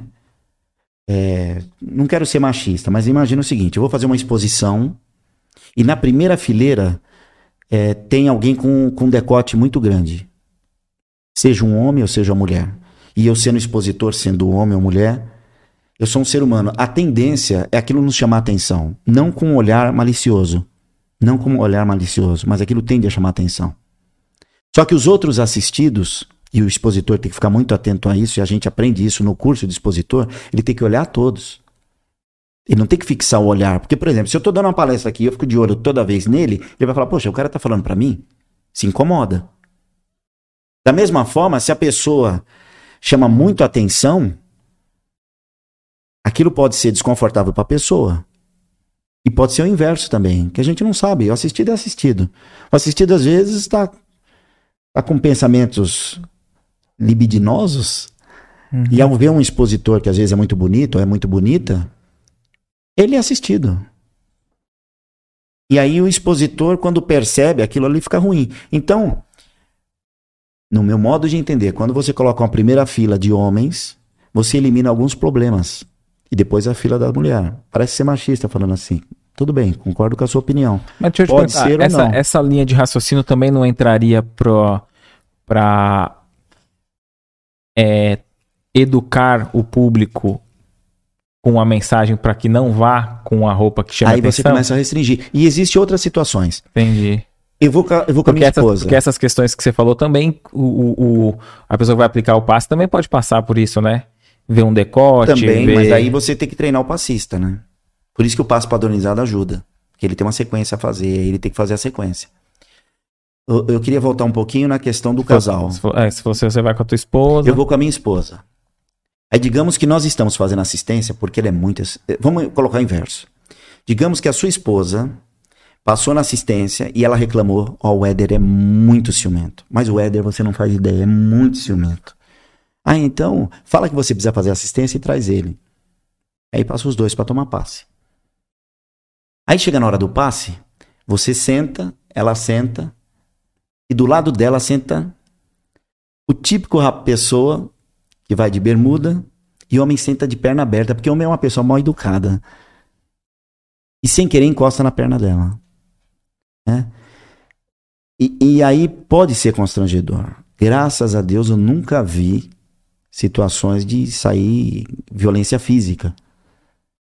Mas para que correr o risco? Existe uma outra situação. Quando você vai num casal e você separa o casal, você evita aqueles negócios que, por exemplo, na, a, toda, todo assunto evangélico, todo tema evangélico, quando a gente estuda Jesus, nos diz muito respeito. E a carapuça serve em algumas vezes. Então você imagina que eu tô com a minha esposa, aí falou uma coisa, eu identifico aquilo nela, eu falo, ó, tá vendo? Isso aí é pra você. Ou vice-versa. Isso tira a concentração e, e torna um tom de vingança, um tom de, de cobrança. E aquele seria um momento único, um momento para você ouvir o evangelho e prestar atenção. Então, antes de fazer uma crítica, ah, eu sou contra, eu concordo com você que acabou de ouvir essas coisas, talvez você continue contra. E eu quero que você seja contra e tenha a sua própria opinião. Mas no curso de expositor, se eu quero que cada um tenha a sua opinião, eu levanto essa bandeira. Então, Cláudio, você é a favor? Eu sou a favor. Mas se a casa espírita faz que tipo de opção? É para sentar em círculo? É para sentar de que forma? Vale o que a casa quer.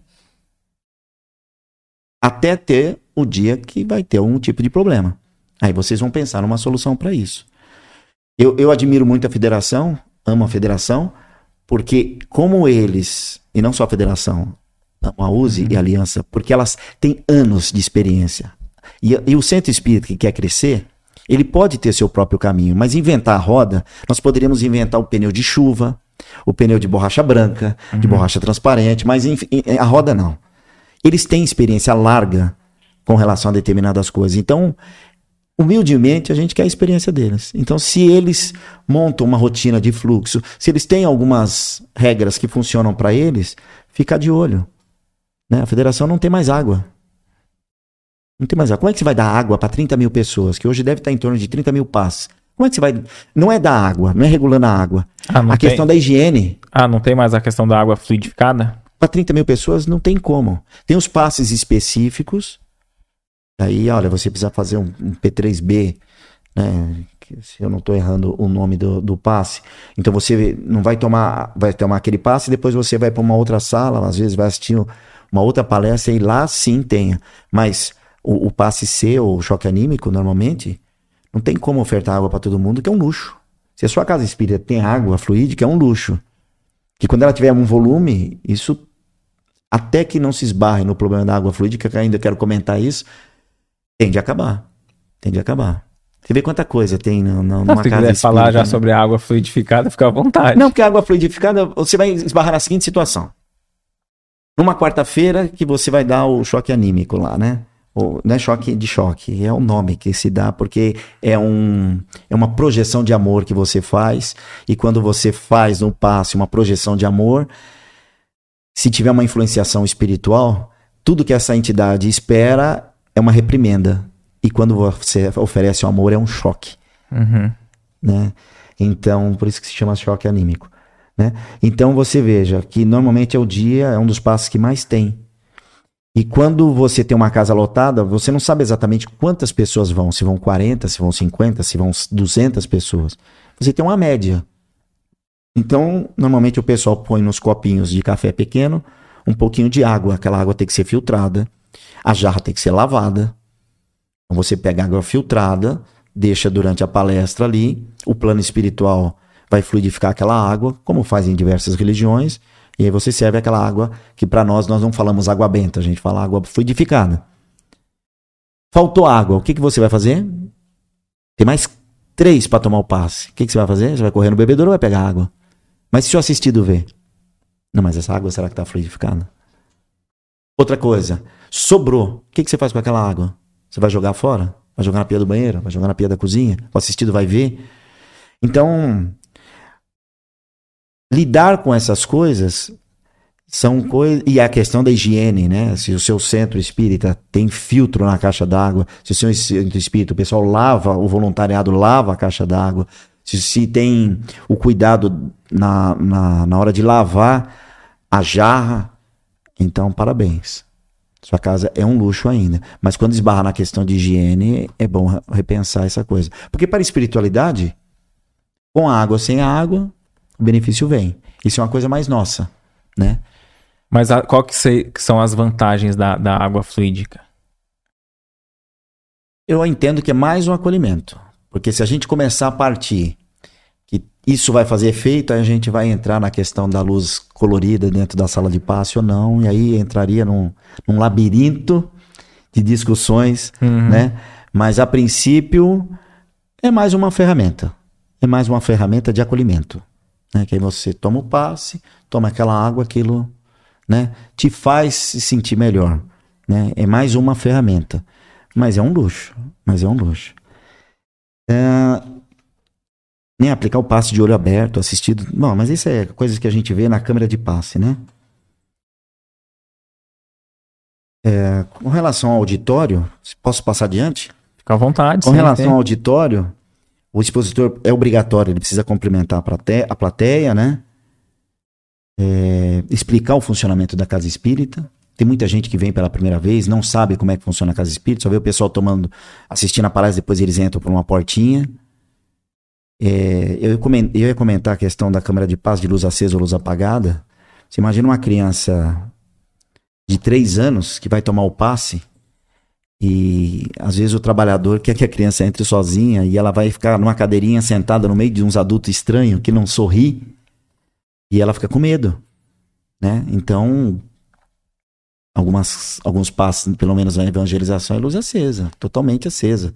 E às vezes você deixa os pais entrarem, o acompanhante entrar, justamente para evitar esses tipos de melindre, né? A gente já falou na questão dos pertences, né, da cadeira. Tem gente que às vezes traz água fluídica, deixa lá em cima da mesa, ela traz de casa para uhum. levar. Tem gente que traz roupa. Você não vai benzer roupa, né? Não vai fluidificar roupa, mas tem gente que traz e você precisa ter uma dinâmica para você lidar com isso. O que, a gente faz se caso a pessoa trouxer? Tem gente que na hora do passe coloca a roupa do, do, do parente, que às vezes está hospitalizado, no colo. Quer dizer, se você é do tipo que exige que a pessoa fique esticando a mão, que descruze perna, que foto 3x4 antigamente naquelas né, cabines, uhum. como é que vai atender aquela necessidade que é justamente a pessoa que trouxe o, uma roupa do, do né? Então são coisas que a gente precisa ter uma empatia e saber lidar com isso daí num gesto de amor. Mas são raros, né? É difícil, Mas acontece, né? ainda acontece bastante, principalmente quem está vindo pela primeira vez. Ou então quando é passa a distância, às vezes a pessoa traz alguma coisinha né? Uhum. Que ela acha que aquilo é importante. Então, ela não acha, ela tem certeza que a pessoa vai ser beneficiada. Com o passar do tempo, nós aprendemos que via pensamento você abre um canal para isso.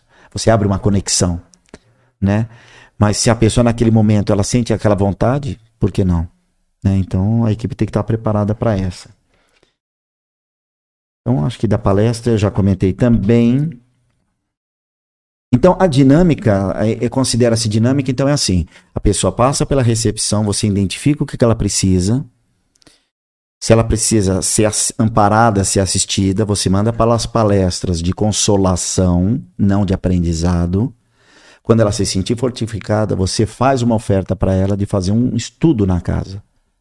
Quando ela faz o estudo na casa, durante os cursos, você fala: ah, você não, a gente está precisando de voluntário. Ah, você não quer fazer um curso de passe? Ah, você não quer participar da festa junina, você não quer participar disso, você não quer participar daquilo, a pessoa vai participando e aí você convida ela para ser sócio, e aí você convida ela para ser diretor. E quando ele é diretor, ele também passa na assistência, ele também toma passe, e aí você fecha o círculo da dinâmica da casa espírita. E para cada convite tem que ter uma exigência de já ter passado por tais ou tais cursos, né? Ou não? Tipo assim, a pessoa, assim, né? a pessoa pode já fazer o curso de passe fazendo o primeiro? Não, não. Ela vai precisar é critério de cada casa. Uhum. Né? Então, normalmente a gente recomenda-se que a pessoa pelo menos tenha feito dois anos na casa. Aí, dependendo do que ela vai fazer. O curso de passe não quer dizer também que ela vai para determinados tipos de passe. Ela pode ficar como suporte que, na sustentação, que isso é muito importante. Então, você veja, se você não for abrindo oportunidades, vai chegar um momento que ele termina os cursos e depois ele não tem para onde ir.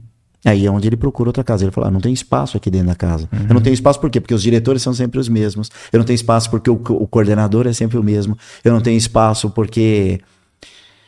Porque eu fumo, mas o pessoal não quer que eu dou passe, então eu não poderia ficar na recepção, eu não poderia ficar em outro lugar.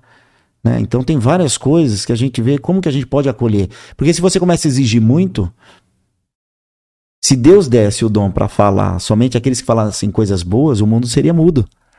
Não é? Sem o dúvida. Seria mudo. Sem dúvida. Né? E a mesma coisa, para chegar ao curso de, de expositor, o ideal é que a pessoa tenha feito a maioria dos cursos, na exceção de você ter uma ausência de expositores imensa e tá colocando pessoas para já falar lá na frente e fazendo praticamente a interpretação de texto, né? E aí é realmente aí é uma situação de emergência, né? É mais quando tá no início, ou faltou, ou saiu do, do, do, do contexto, né? Mas isso tudo é mais para casas, casas pequenas também conseguem ter esse, esse, esse ritmo assim. Porque às vezes tem casa que, que por ser pequena, ela acaba dando atenção para mais um setor do que outro, né? Sim, sim. E- mas veja só, é o, o tripé. Uhum. Por isso que eu falei que não era uma crítica. Se você quer fazer a casa crescer, tal como falou o grande mestre, que eu tenho muita admiração, se você quer fazer a casa crescer, e crescer dói, né? Quando nós, não sei se você vai lembrar, mas quando nós éramos garoto, na hora de dormir, às vezes do- doía, né, a- as pernas, que é a dor do crescimento, que é quando o osso começa a esticar e às vezes você cresce muito rápido, então dói. Né? Quando a gente é adulto, a gente não se lembra muito disso. Mas a dor do crescimento. Então, toda casa, quando se prontifica a crescer, não quer dizer que as coisas vão ser mil maravilhas. São desafios grandes. Então, às vezes, não dá condição, às vezes, não é opção. Né? E, e é um caminho que, como eu disse, como funciona a casa espírita? Qual é a dinâmica da casa espírita? Se você seguir por esse caminho, as coisas vão, vão dar certo, sua casa vai ter um número maior de frequentadores e você consegue deslanchar. Mas os problemas deslancham igualmente. Com certeza. Né? Ah, você começa um, um curso inicial e aquela turma vai fazer o que o ano que vem? Então você precisa de um expositor para uma nova turma. E aí, quando aquelas duas turmas se formar, o que, que você vai fazer? Dispersa a turma? Então você vê que vai começando a criar situações, tá? E aí você tem. Nós chegamos a ter. Olha como são as coisas. Eu estou falando porque deu certo na área de ensino. Nós chegamos a ter 43 expositores, dois por sala. Salas que tinham três expositores. E nós chegamos a ter 17 turmas. 270 alunos se formando. Num centro na Zona Sul. Não Se formando em, em- Se formando, nós costumávamos fazer, costumamos fazer, né? No final do ano, nós colocamos no auditório todos os alunos. De como todos- se fosse todos os uma cursos, formatura de todos, os cursos. Tá. Para incentivar, eles gostam muito disso. Então você faz uma formatura única, aí eles se conhecem.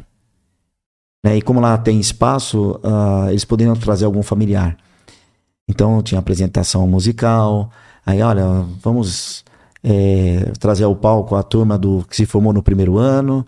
Aí você entregava as carteirinhas pro ano seguinte da rematrícula e já entregava ali. E eles tiravam uma foto juntos, e aí vinha outra turma, e aquilo incentiva o pessoal. O pessoal adora isso. Chegamos a ter 270 alunos, 17 turmas. Um contingente Para estudo, eu né? Que é muito. para de estudo, eu considero um grupo, um grupo grande. E eu entendo que a, o que foi aplicado ali funciona. E, e, e qual, e qual é a importância da, vamos dizer assim, do, da evangelização infantil Boa. nessa continuidade? Porque o início é ali, né? Então, você tocou no assunto, Éder, que a, a casa espírita ela precisa ficar atenta à evangelização infantil, porque a evangelização infantil não precisa de reforma íntima. Por quê? Porque você está construindo. Só que na evangelização infantil, ela precisa ter um espaço que a diretoria precisa entender dessa necessidade, a diretoria como um todo. Porque justamente a evangelização infantil não seria somente para os alunos da casa. Seriam, então a pessoa passou na entrevista. E às vezes tem situações de crianças que apresentam algumas dificuldades de dormir, inúmeras situações, e a criança precisa tomar uma- alguns passes. E às vezes, e é recomendável que a gente estenda isso, inclusive, para a família. Então, uma tática boa é você colocar o passe infantil e, na sequência, a evangelização infantil. Porque a pessoa já vai, passa na assistência e, na sequência, já fica, se quiser. Se por opção, já fica na evangelização infantil. Se ela é filho de aluno ou não, se é filho de trabalhador ou não, ou se a pessoa está vendo justamente pelo caminho da assistência espiritual, ela vai ter oportunidade de estar ali. E ali você vai ter os ciclos, porque aí tem a questão das idades, né? E nessa, nesse acompanhamento, a gente vê que tem casas que precisam ter o café da manhã. Tem casas que não precisam ter o café da manhã. Na, lá no semeador, nós percebemos que não precisava ter café da manhã. Aí tinha o ciclo 1, ciclo 2 ciclo 3. Mas como era meio cedo, tipo 10 horas da manhã, tirar a criança da, da né, tomar um passe das 9 é complicado. Então, no, no ciclo 1, nós implantamos o momento da fruta. Ah, Que aí legal. a evangelizadora ela trazia fruta e tinha criança que não comia fruta. Mas ele vê ali a hora da fruta, um acaba oferecendo pro outro, e aí nesse momento de interação eles E nesse, e, trocam experiência. e nesse caso é, é um, é um dia específico para evangelização, é, mas o que a gente costuma ver também é junto com a palestra pública, né? Ah, os pais vão para assistir a palestra eles e aí a criança já vai para uma outra sala de. Então, isso vai depender de casa a casa. Tem casa que, justamente, enquanto os pais estão eh, na assistência, eles estão na evangelização. Tem casa que não, tem um dia específico, porque o passe de criança também é específico. Então, é, é onde que você tem que ficar atento na questão do preparação de sala. Então, por exemplo, na quarta-feira à noite, você tem determinados tipos de passe, todos para adultos. Quando você precisaria dar um passe específico para criança, dependendo do volume. né? Ah, são 16 crianças. É mais fácil você ter um dia em separado e emendar na Mas evangelização. mesmo, mesmo que tenha um dia só para as crianças, tem que ter alguma atividade para os pais, né? Porque geralmente É elas não onde vem o grupo da família. Ah. Então aí que vem a. a- não, não vou dizer que é o pulo do gato, porque eu não estou É. inventando a roda. Pelo contrário, tudo que eu estou passando foi a coisa que eu vivenciei e vi que dá certo. Então você tem, enquanto ocorre a evangelização, em paralelo você tem o grupo da família. E quando a gente fala grupo da família, tem que prestar atenção no seguinte: no grupo da família não pode ser terapia, não é o estudo do evangelho, porque nem sempre a pessoa é espírita. Às vezes é um parente que está vindo trazer a criança porque o outro não pôde vir. Às vezes é a pessoa que está trazendo a criança que veio para assistência e ela quer colocar na evangelização porque ela não concorda com determinadas religiões, mas ela não é espírita. Então, do grupo da família ou antigo grupo dos pais, ali você tem que mesclar para não ser terapia, para não ser escola, para não ser assunto do evangelho, mas que envolva assuntos cristãos, assunto de higiene, assunto de saúde, escolher a dedo alguns temas do evangelho e alguns assuntos até que envolve um pouco de psicologia, um pouco de, de doutrina espírita, mas sempre deixando a possibilidade que aquilo seja uma conversa. Não pode ser uma aula, não pode ser uma palestra. Eu digo que é uma arte. É uma arte. O grupo da família é, uma arte. Conciliar Porque tudo é isso. difícil porque se deixar solto vai cair para temas mundanos Nossa. ali, né? Se for por uma, um, um norte, vai estar virando ou evangelização Isso. ou o curso. E outra, você não garante que eles vão estar toda semana. Tem isso também. É. A evangelização infantil não quer dizer que a pessoa. Então não pode ser uma coisa que tenha começo, meio e fim.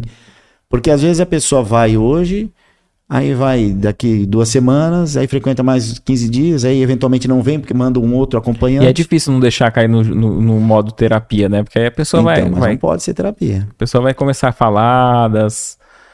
Nossa, aí vai. Aí vai. Porque, vai começar porque tá ali, né? Então você tem o ciclo 1, 2 e 3. E no nosso caso lá nós tínhamos a pré-mocidade.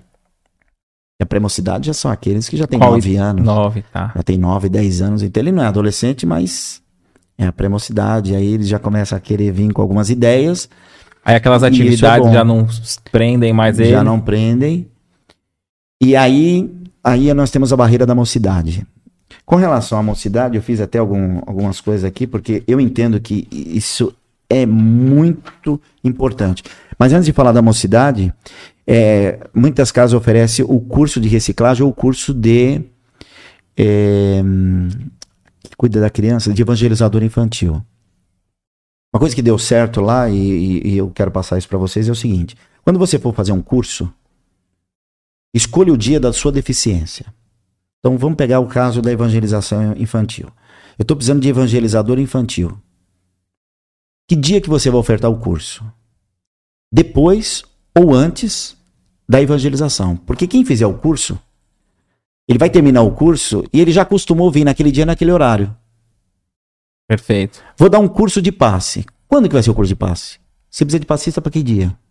Para quarta-feira. Então não adianta eu dar um curso numa segunda-feira à noite, porque essa turma vai fazer segunda-feira à noite e vai falar: ah, mas sabe o que acontece? Eu não posso vir de quarta-feira à tarde. Ah, mas Cláudio, é difícil. Então, filho. Eu tô te falando que dá certo. Ah, curso de expositor. Tá, nós precisamos de expositor para quando? Ah, pra semana à noite. Então eu vou dar o curso de quinta-feira à noite. Se não tiver trabalhos na casa na quinta-feira. Ah, então qual é o dia que a casa não tem atividade? Ah, de segunda. Então vamos dar o curso de expositor na segunda noite. Porque eu preciso de expositor segunda noite. Ah, o, o, o calcanhar de Aquiles qual que é? Sábado. Tô precisando de expositor pro sábado. Que dia que eu vou dar o curso de expositor? Sábado.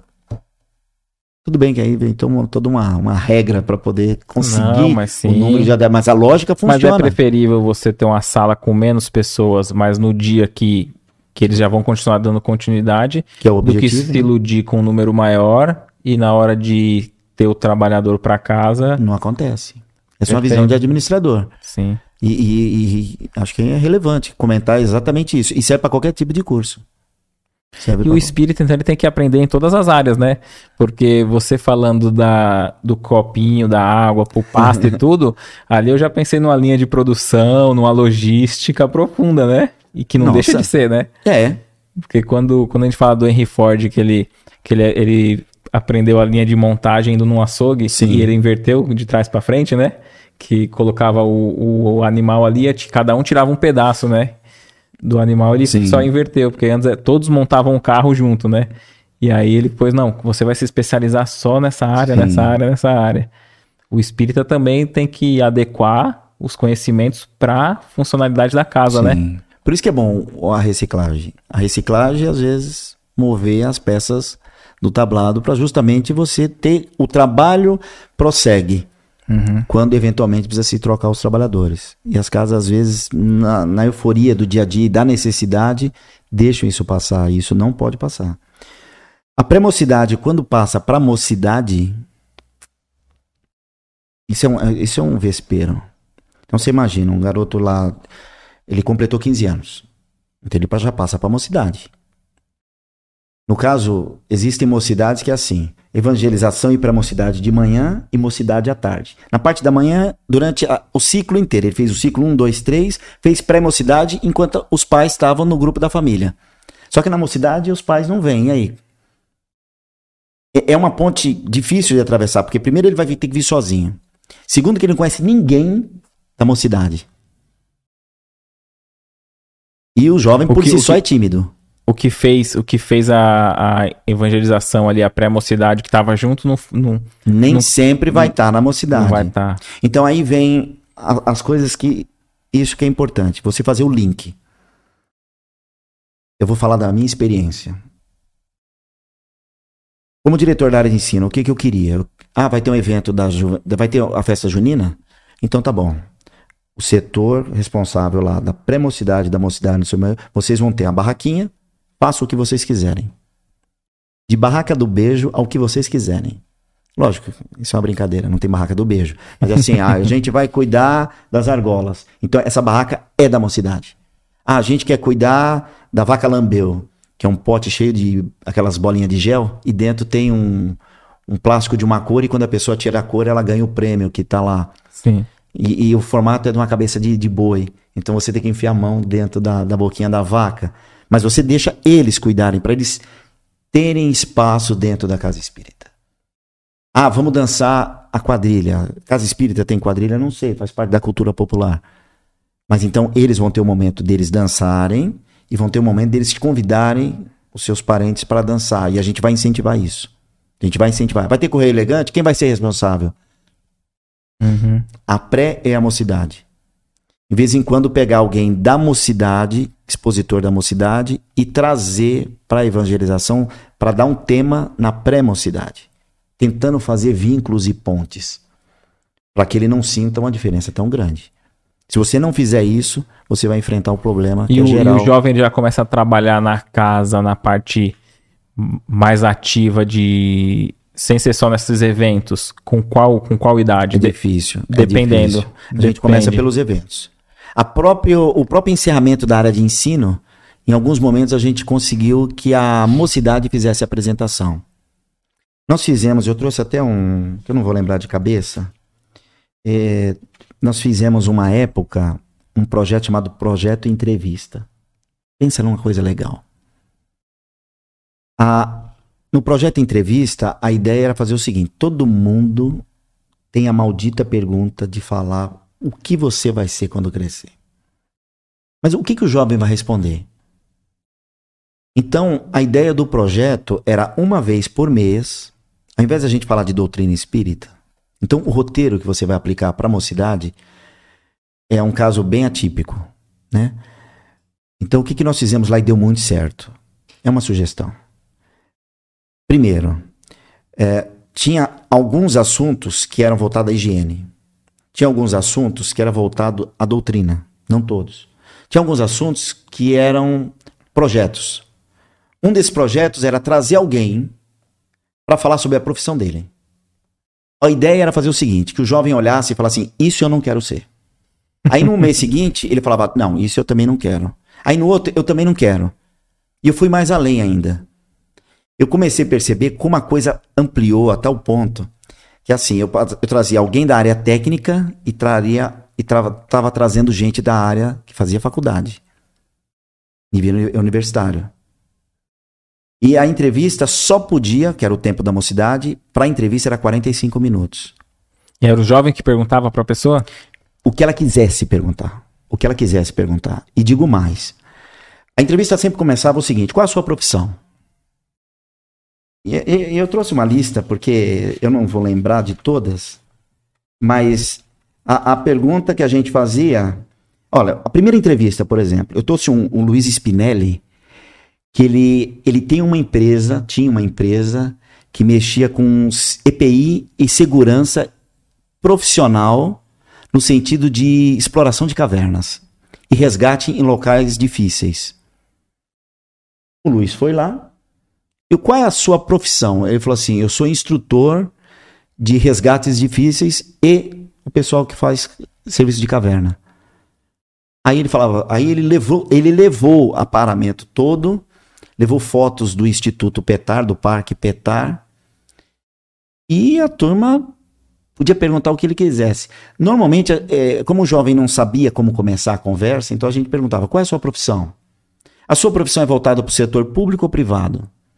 Ah, o que é setor público e privado? Aí a gente falava: olha, você trabalha como funcionário público ou você é uma pessoa remunerada pelo mercado de trabalho? Ah, não, eu trabalho dessa forma. Ah, qual é a média de salário? Olha, uma pessoa na, na, na, profissão que eu tenho, ela ganha de tanto a tanto. As perguntas não poderiam ser de forma pessoal. Quanto você ganha? A gente uhum. não deixava perguntar isso. Mas ele tinha que falar qual era a média de salário.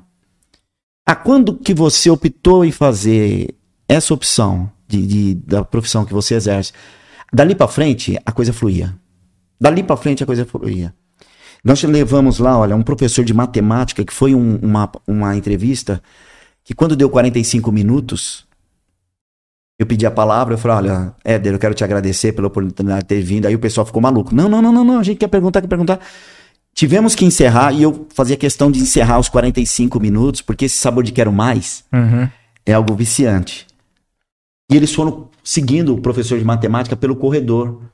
Porque hoje, se você for entrar num banco e você falar, se eu sou formado em matemática, você está contratado. Se você for falar assim, não, eu vou trabalhar num banco, eu vou trabalhar numa, na área financeira, se você se você for professor de matemática, você já está contratado. Então veja só. E ele fez umas brincadeiras da tabuada com os dedos. A molecada falou: nunca pensei que podia ser desse jeito. Então ele tinha umas tiradas, a molecada adorou. Sim, sim. Mas aquele que não gostava de matemática já falou: isso não é minha área. Né? Eu, eu levei um protético, eu levei um garçom. Teve jovem lá que não sabia o que era água com gás. Então foi servido é, água com plástico descartável, né, copinhos de plástico descartável, e foi servido um outra, uma outra turma, passou servindo com água com gás e em taças.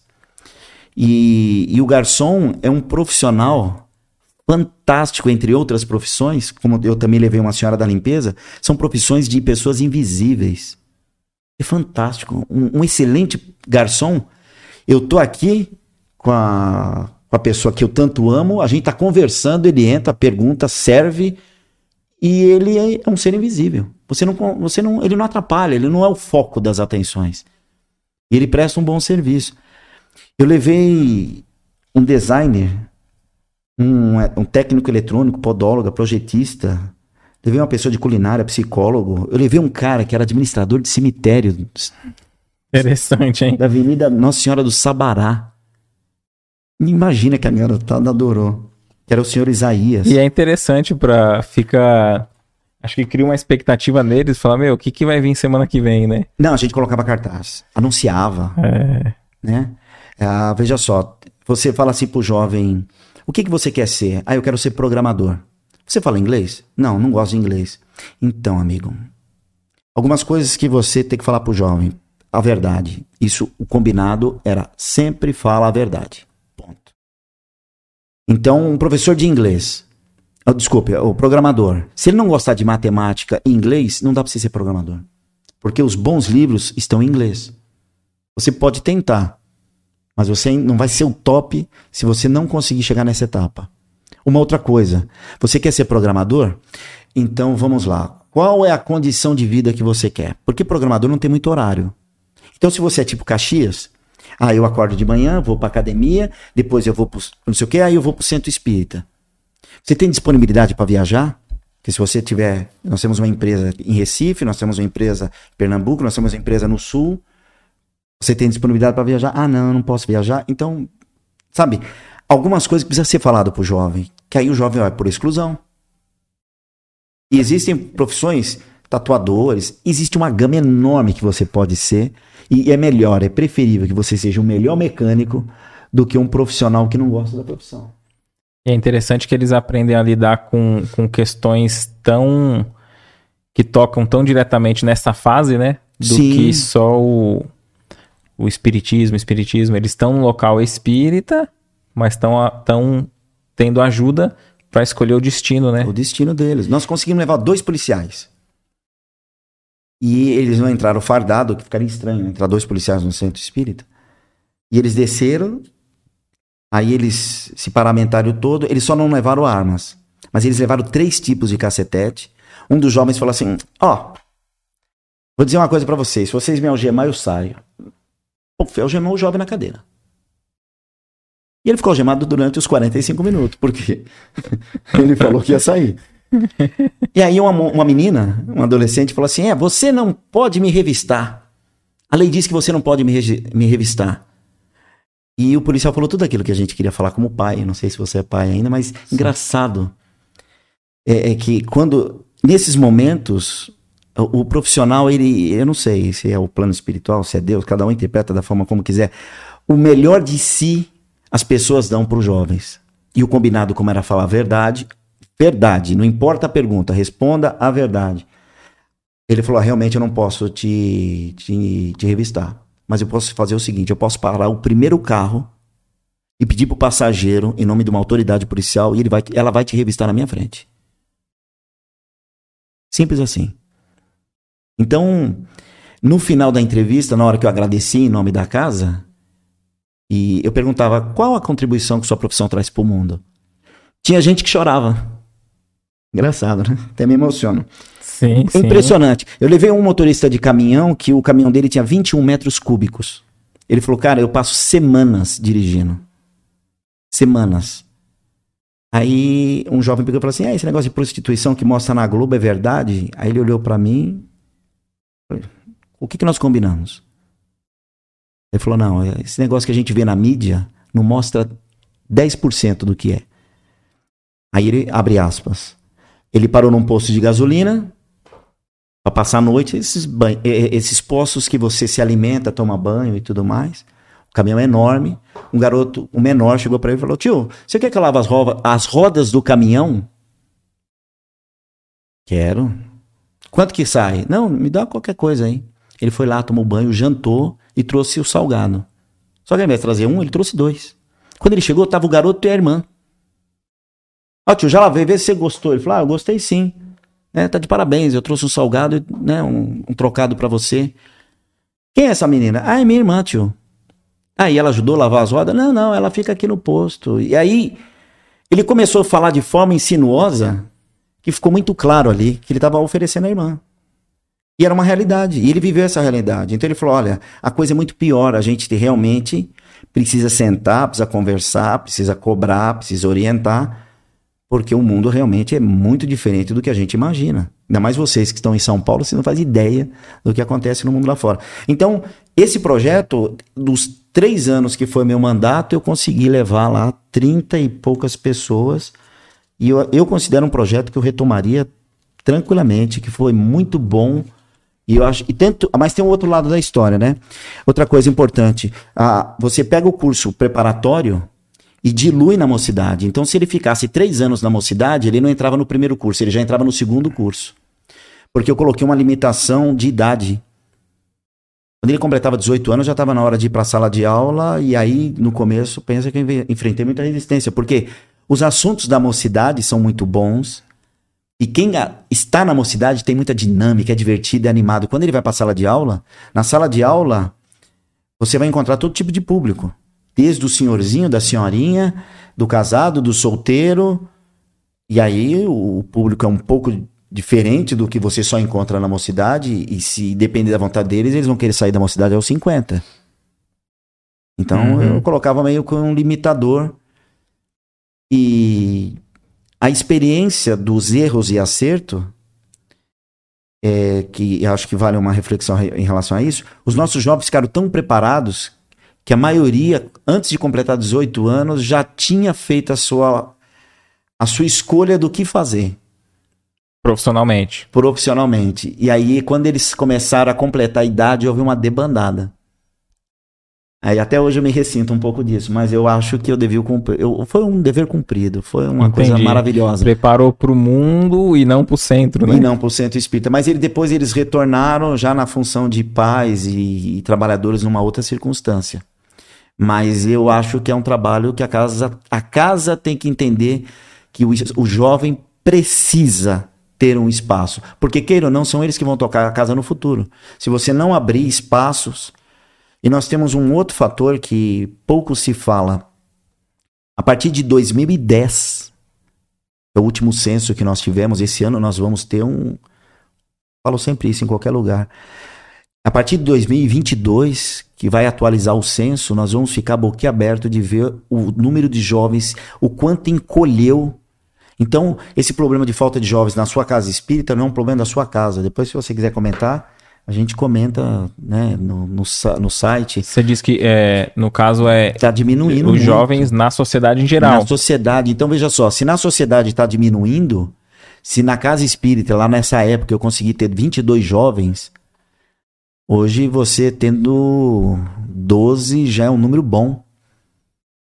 E você tem que ser muito atrativo para consegui-los trazer, porque eles representavam quase 10% da população. Nesse censo que vai sair, eu não sei. A população que representava a população mais, mais velha, né? Que representava somente 10%, estava já em 2010 quase se igualando com o número de jovens de 0 a 15 anos. Vamos ver nesse censo de 2022 o que deve sair, mas nós temos que cuidar muito da juventude, muito da juventude. A, a, a Sandra Chaves, né? Sim, que ela sim. veio aqui, que é, é uma pessoa é. formidável. Quando eu assisti a, a entrevista, esse papo, né, né, não é entrevista, esse papo. A Sandra, ela é amante da música. Sim. E eu não tinha isso. Então, teatro, música ajuda muito. Se eu tivesse condição financeira, eu teria pago um professor para estar tá dentro da casa espírita. Que o jovem, ele encontra isso no meio evangélico, isso ajuda muito. Sim. Alguns encontram isso na banda, né, na, dentro da religião católica. E a, a doutrina espírita ainda não conseguia abrir esse espaço para o jovem. E é uma pena, né? E é uma pena muito grande, porque é um espaço. Teve uma turma de teatro nessa época da mocidade que eles fizeram uma releitura dos Saltimbancos. E foi um negócio tão fantástico. E aí a gente conseguiu colocar iluminação. Eles se dedicaram tanto que eles foram se apresentar no céu. No céu da Prefeitura de São Paulo. Um trabalho que eles Sim. fizeram lá. E, e causou uma polêmica na época. Porque eu colocava algumas regras de Cláudio, né, no meio da história. E eu era muito é, Caxias e eu, não, e eu era muito seguidor da doutrina Disney. Tipo, ser humano conversa com o animal, mas animal não conversa com o ser humano. Não tem como travar um diálogo entre o animal e o ser humano. E nos saltimbancos, na peça, eles queriam que o animal conversasse com o ser humano. Eu falei, não, não, isso é uma mentira, não vai ter mentira nesse negócio aqui. Uhum. E quando eles se deram tão bem nesse negócio de teatro e eles cantavam, olha, fica uma coisa maravilhosa. Quando eles foram para apresentação fora da casa espírita, então eles estavam querendo já dar um passo adiante. Aí eu falei, olha, eu vou dar todo o apoio para vocês, mas em nome da casa vocês não vão. Não, mas aí você você não pode impedir. Eu falei, eu não vou impedir. Eu sou a favor, mas não é para ser um trabalho da casa fora do centro. Não sei se eu estou certo, se eu estou errado. Depois você comenta aí também para a gente ver é. a opinião do pessoal. Mas eu não deixei que fosse para diante em nome da casa. Eu entendi que naquele momento eles poderiam seguir como um grupo, né? E aí eu não, depois eles não, não se apresentaram mais em nem outros locais assim. Mas e, nós fizemos alguns eventos. A USE ainda tem um evento chamado Congesa. E todos os anos os jovens se reuniam de todas as casas espíritas da região e juntavam num centro. E eram reuniões de domingos. É recomendável. As casas espíritas precisam unir os seus jovens. Abra o seu espaço, dê para eles, no caso da USE, fazer esse trabalho, e fazem até hoje. É, porque às vezes se, se tiver pouco jovem numa casa, esfria, né? Às vezes. Não pode esfriar. Porque assim, ah, você falou de um número de 20, 12, mas e se são 3, 2? Como é que faz? Aí é interessante que se una as outras casas, cada um tem um pouquinho para. E se eles se juntavam. É... Aí tinha apresentação artística e cada casa tinha que apresentar alguma coisa. E lá, como tinha várias salas, a gente fazia de coxia e tinha o palco, então era um domingo inteiro, que nós, a, a USE fazia, faz até hoje. Então era servido um almoço, através de doações, e os jovens passavam o dia, literalmente. Então eu ficava louco, eu ficava maluco lá dentro. Porque chegamos a ter lá mais de 150 jovens, com os hormônios tudo batendo na, né, na, na laringe. Mas sempre deu muito certo. A gente conseguiu um número de voluntariados para conseguir dar conta disso. E a gente tinha um apoio fantástico. E essa união dos, dos jovens, independente das, das federações que a casa escolheu? Por exemplo, às vezes une, une a USE, mas ela, ela consegue unir os jovens, mesmo que for da federação, aliança. Jovem, jovem é jovem, mundo todo. Todo jovem gosta do rock, todo jovem gosta de música, todo jovem gosta do diferente, todo jovem quer ocupar seu espaço no mundo.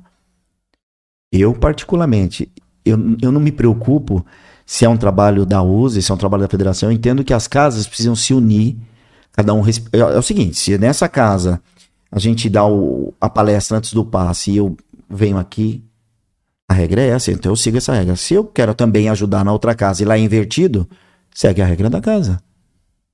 A doutrina está aí. Sim, o conhecimento está aí. Então, eu acho que é, é criar embaraços para a própria doutrina. Isso, isso não é legal, né? É, sobre mocidade. Ah, sim, como tinha muita diversidade de tema, os nossos jovens eles ficaram muito bons em vários temas e aí eles ficaram muito papo cabeça. E não sei se isso é muito bom.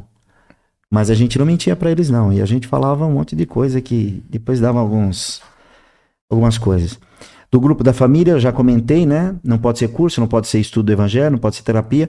As casas espíritas, elas precisam, dentro daquele tripé, mas elas precisam pensar na possibilidade de lanchonete.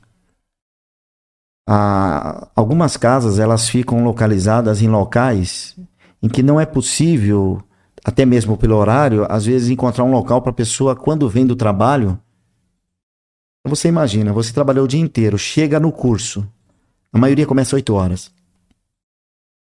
Na federação, aqui tem um adendo. Na federação são duas horas de curso. Num bairro afastado, você não vai começar às, 8 e terminar às 10 vai deixar as pessoas no ponto do ônibus às 10 horas da noite? Não funciona. Então, na, na opção lá, nós fizemos uma hora e meia. E o, e o mesmo roteiro que tinha que dar em duas horas tinha que ser em uma hora e meia. E tem a lanchonete que muita gente chegava com fome e encontrava ali alguma coisinha para comer. Então é algo que a gente precisa pensar, não pensando no comercial. Se for o caso, se for uma casa maior, terceiriza o serviço. Mas eu entendo que é um gesto de caridade, sim, ter uma lanchonete justamente por essa, por essa situação. Mas quando eu falo lanchonete, eu estou falando assim: vamos brincar, mas vamos brincar direitinho. produto dentro da validade, Uhum. produto com o mínimo de higiene possível, né? As bancadas, geladeira funcionando.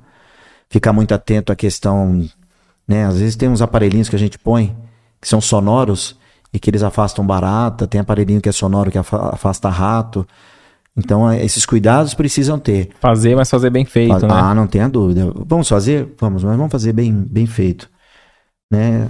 E isso é, é importante, usar produtos descartáveis, né? E ter higiene, no, no caso, quem for cuidar da lanchonete, coloca uma touquinha, Uhum. né? Coloca.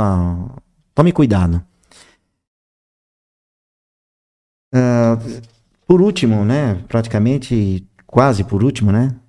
A gente precisa falar do social. A área social, ela pode, ela pode ser entrada da pessoa que vem no centro espírita. Pode ou não. Às vezes a pessoa vem por uma carência material e é ali que ela vai ter o acolhimento, ela vai falar assim: "Poxa, eles são tão bons para comigo. O que será que eles falam dentro desse lugar que que possa eu possa aprender, né? Agora, se na sua casa espírita tiver condição de você ter uma porta em separada para atender quem vem à busca, isso parece que é meio é, é, separação, mas não é.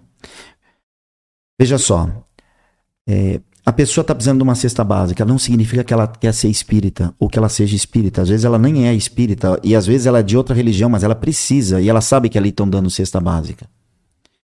Se a gente for pensar num, num contexto maior, ela precisa entrar no centro espírita para pegar a cesta básica.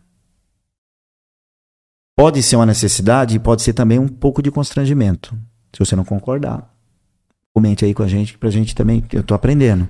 Você diz no sentido assim de. Vamos supor que a casa tenha uma tarefa de doar a cesta básica é, uma vez por, por, Por uma, mês, uma vez por mês.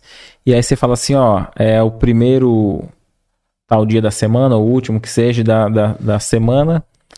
E só que aí você, você vai, assiste a palestra e no final leva a cesta.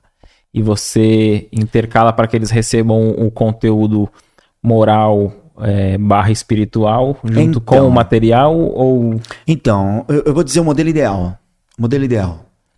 Você tem uma casa pequena e tivesse condições de, na onde você vai aplicar a palestra antes de doar a cesta, se eles pudessem entrar por uma outra porta que não fosse a porta principal do centro, seria interessante. Para que ele não entrasse dentro do centro, da porta do centro, e que a palestra também ela seja uma palestra cristã e não uma palestra espírita.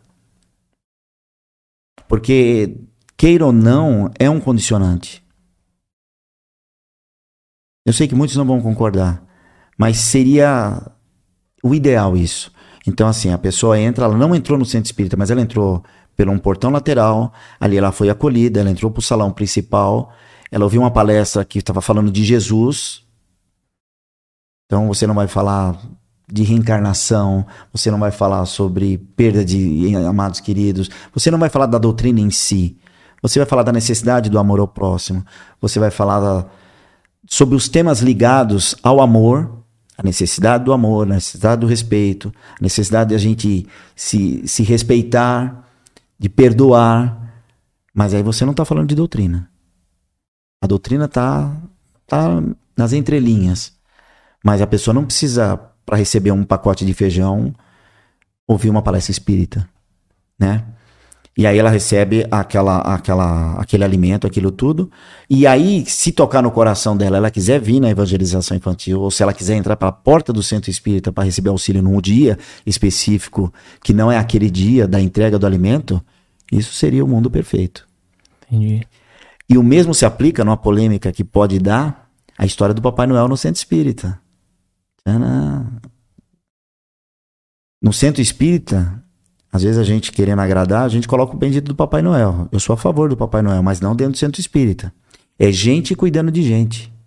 É gente cuidando de gente. É gente que fez campanha para arrecadar os alimentos.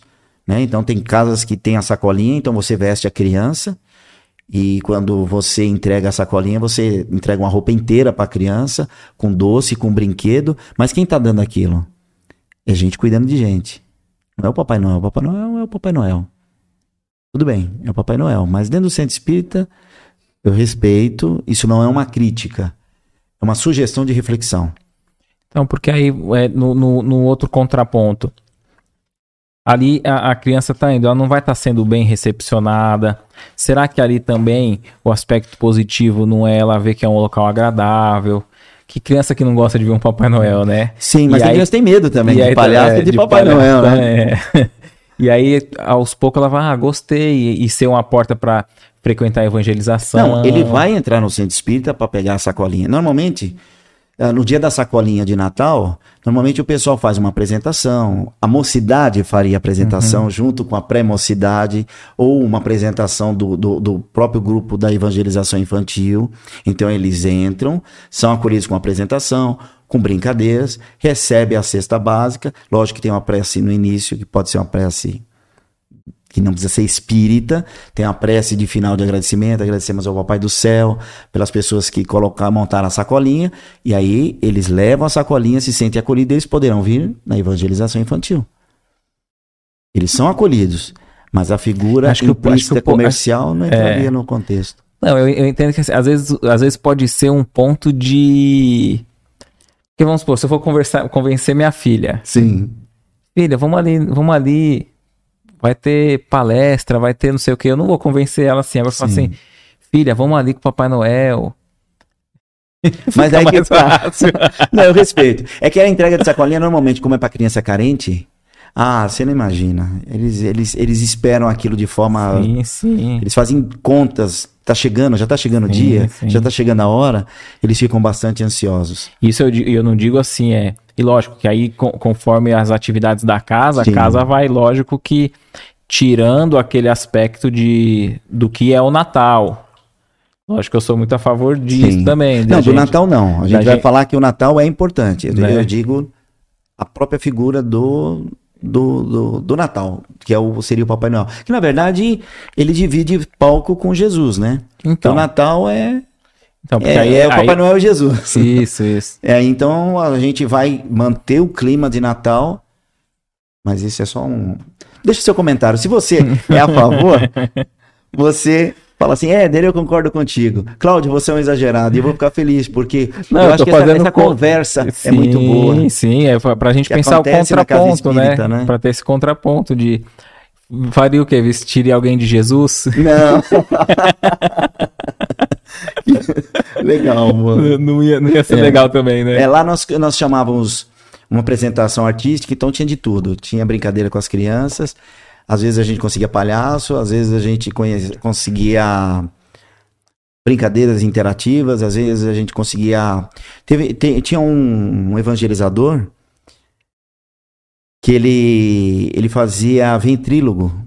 E a criançada adorava. Sim, sim. Ah, é, é, então, é assim. São formas de você ter um momento agradável para eles, alguma coisa marcante, entregar sacolinhas, mas meio e é legal que até pra equipe, gente cuidando e é legal até para a equipe, né, que trabalha Nossa, também, é, é uma festa para todo Sim. mundo, né? Muito bem. Sobre o voluntariado, que é quase o final da, da, da, da minha ideia, tem, né? Tem, tem a parte que você fala também da, da do processo de, de mitose do... É, vai mais além. Eu vou, vou falar do voluntariado e depois eu falo da mitose, Sim. que essa é a Acho que isso vai dar pano para manga. Quando a gente fala de voluntariado no centro espírita, você que é dirigente de casa espírita, voluntário não é aquele que vai uma vez por semana. Voluntário é aquele que tem a ficha e que ele coloca os dados dele e que você vai guardar isso e ele assina um termo que ele é voluntariado. Ele é um voluntário. O voluntário ele não faz oito horas de trabalho voluntário. O voluntário não pode estar na casa espírita todo dia. Ele é um voluntário. E a gente tem que ficar de olho que apoio que a gente pode dar para esse voluntário. Quando você não tem um documento, ele não é um voluntário, ele é uma caixinha de Pandora.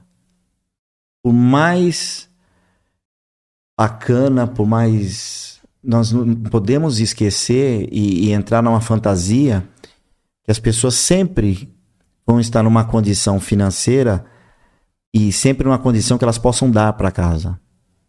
Às vezes a necessidade faz com que elas busquem, às vezes, algo que a gente deixou passar E aquilo talvez não, não é um voluntário. Né? Ele se tornou um, um trabalho não remunerado, que pode dar processo judicial. Então, vamos fazer a coisa bem feitinha? Entendi. Vamos fazer a coisa bem feitinha? Senhor dirigente, vamos fazer a coisa direitinha. Já que a gente quer ser o símbolo de, de, de, de uma mini sociedade dentro de uma casa espírita, abrangendo tantos setores importantes, faça a sua ficha, recadastre os seus voluntários. Precisa ter a, a, a, ficha do voluntário, às vezes ele passa mal, a gente precisa entrar em contato com um parente. É na ficha que vai ter um, um segundo telefone de contato, isso pode acontecer. Às vezes né? a pessoa para de do nada e ninguém sabe o que ninguém aconteceu. Ninguém sabe, aí chama pelo WhatsApp, a pessoa não responde, e aí você tem o um endereço, ou você tem um e-mail, ou você tem um telefone de contato, isso é importante. Né? Isso para todos da casa também? Para todos, todos indistintamente do presidente até Pessoa entrou, falou que quer ser voluntário, então a partir de hoje a gente vai fazer a fichinha. Hoje, não é amanhã.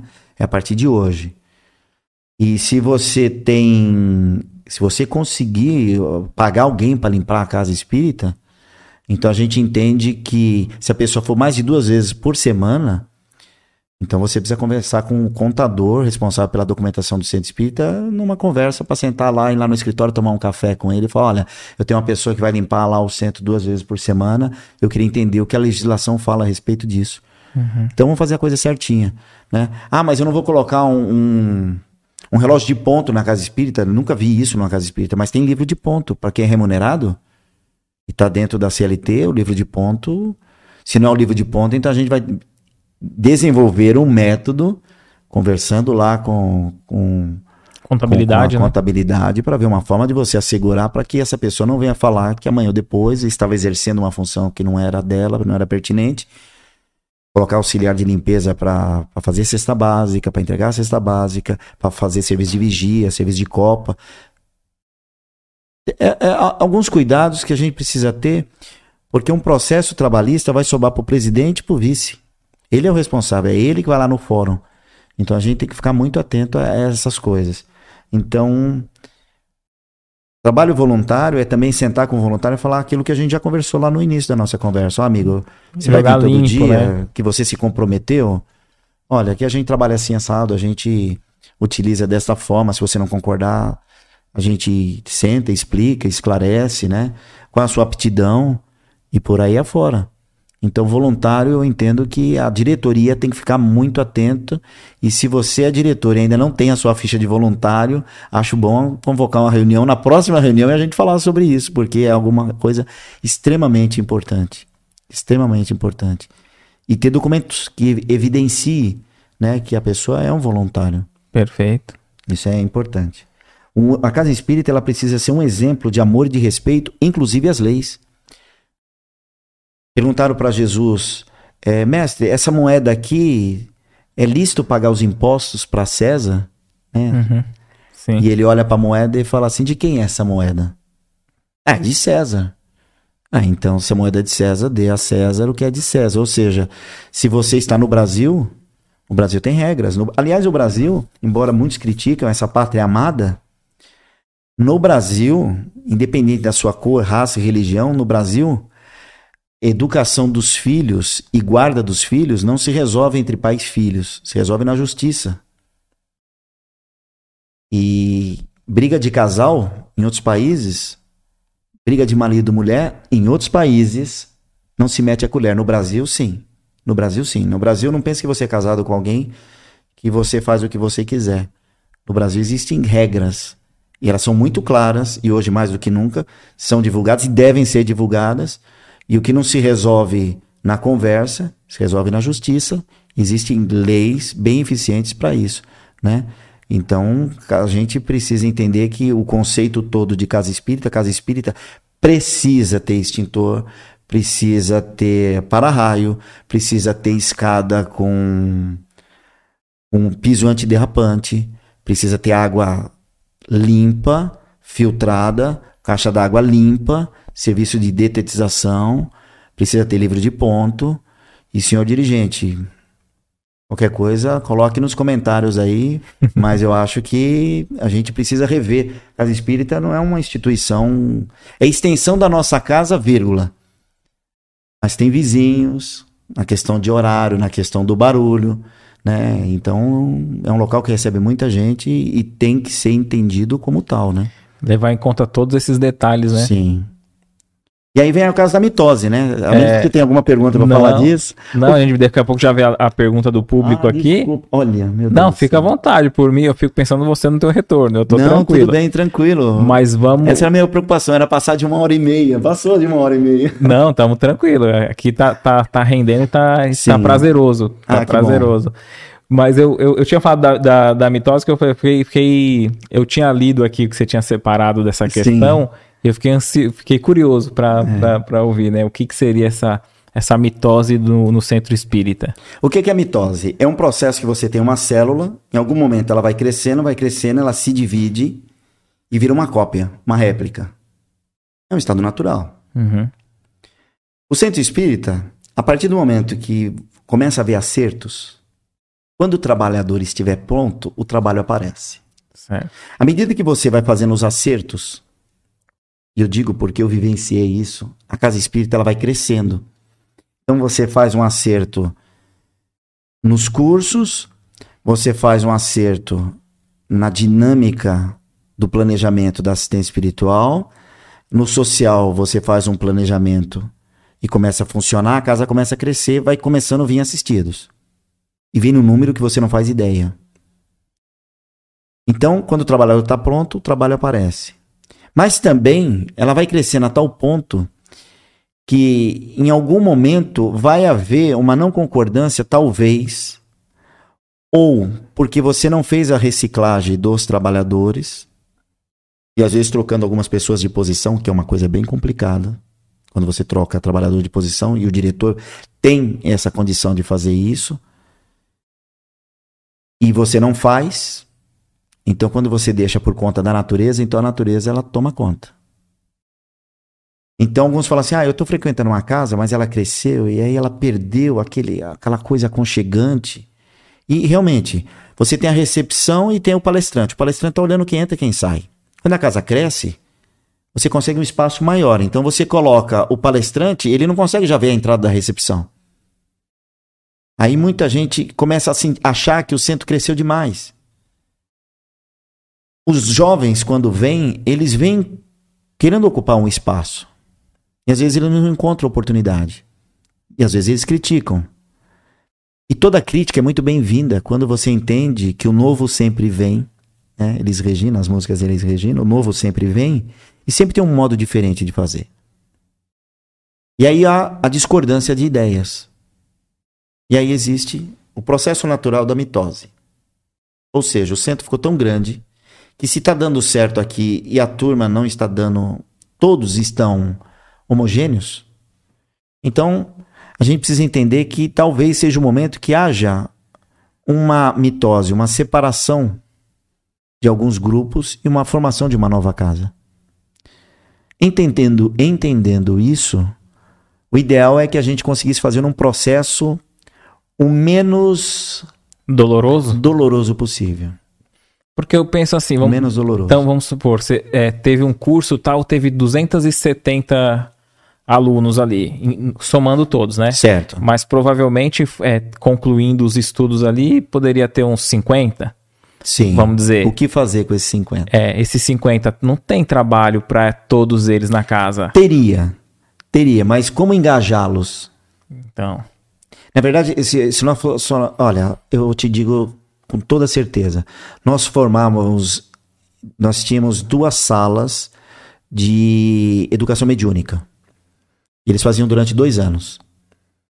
Então nós formávamos, com certeza, todo ano, como nós tínhamos duas salas, o pessoal da semana e o pessoal de sábado, olha que luxo. Tinha o pessoal da semana que fazia o curso de semana, então de um mediúnico dois. Se formava em torno de, a média, 15 pessoas de 10 a 15 pessoas.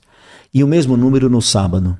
Então nós estamos falando de 20 a 30 pessoas que eram formadas, desses 270, esses nós entregávamos inclusive o hino do aprendiz do evangelho em formato de canudo e chamávamos eles à frente, né, para falar, olha pessoal, essa turma se formou e a gente gostaria que vocês se formassem igual a eles, que fizeram toda a escala dos cursos, que lá nós fazíamos o primeiro aprendiz e depois educação mediúnica. quantos anos leva do, do do início até o. Seis anos. Seis. Seis anos. Não, são, são, é, são sete anos. Porque o primeiro é o preparatório, dois anos de básico, dois anos de educação mediúnica, dois anos de aprendiz. Então, a gente tinha esses alunos como troféu. Mas aí, o que fazer com esses 20 alunos? Então, se você não tiver um trabalho antes, enquanto eles estão fazendo educação mediúnica, você pedir para eles fazerem estágio lá no atendimento fraterno, fazer o curso de passe, fazer o curso de recepção. Você vai tentando abrir portas. Mas mesmo depois que engajamento. ele fez, mas de, mesmo depois que ele fez esses estágios, é, eles têm trabalho sem que tirem outros então, do, do, do... Então, aí é um grande desafio. E, é um e, e, não se, e, não se, tem um, um, uma continuidade de planejamento para que se estimule a criação de outra casa? Esse é o mundo ideal. Não, para outra casa não. As casas não têm isso. Não tem isso? Não tem isso. A casa ela quer crescer, porque aí você, você tem uma diretoria com um plano. Quando, normalmente o que acontece, por isso que eu falei que o, o, a, o assunto é para projetar o ideal de casa espírita. O ideal de casa espírita é que se preparasse para mitose. Mas normalmente não é isso que acontece.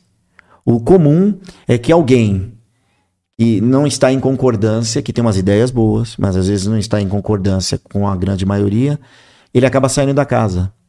E aí ele se sente ou a ovelha negra, mesmo após anos de trabalho, ele, a, a, toda a separação é complicada. A separação do filho quando casa, a separação do filho quando vai morar em outro estado, a separação do carne, a separação quando o filho vai para o exército. Nunca é muito, muito é, é, confortável.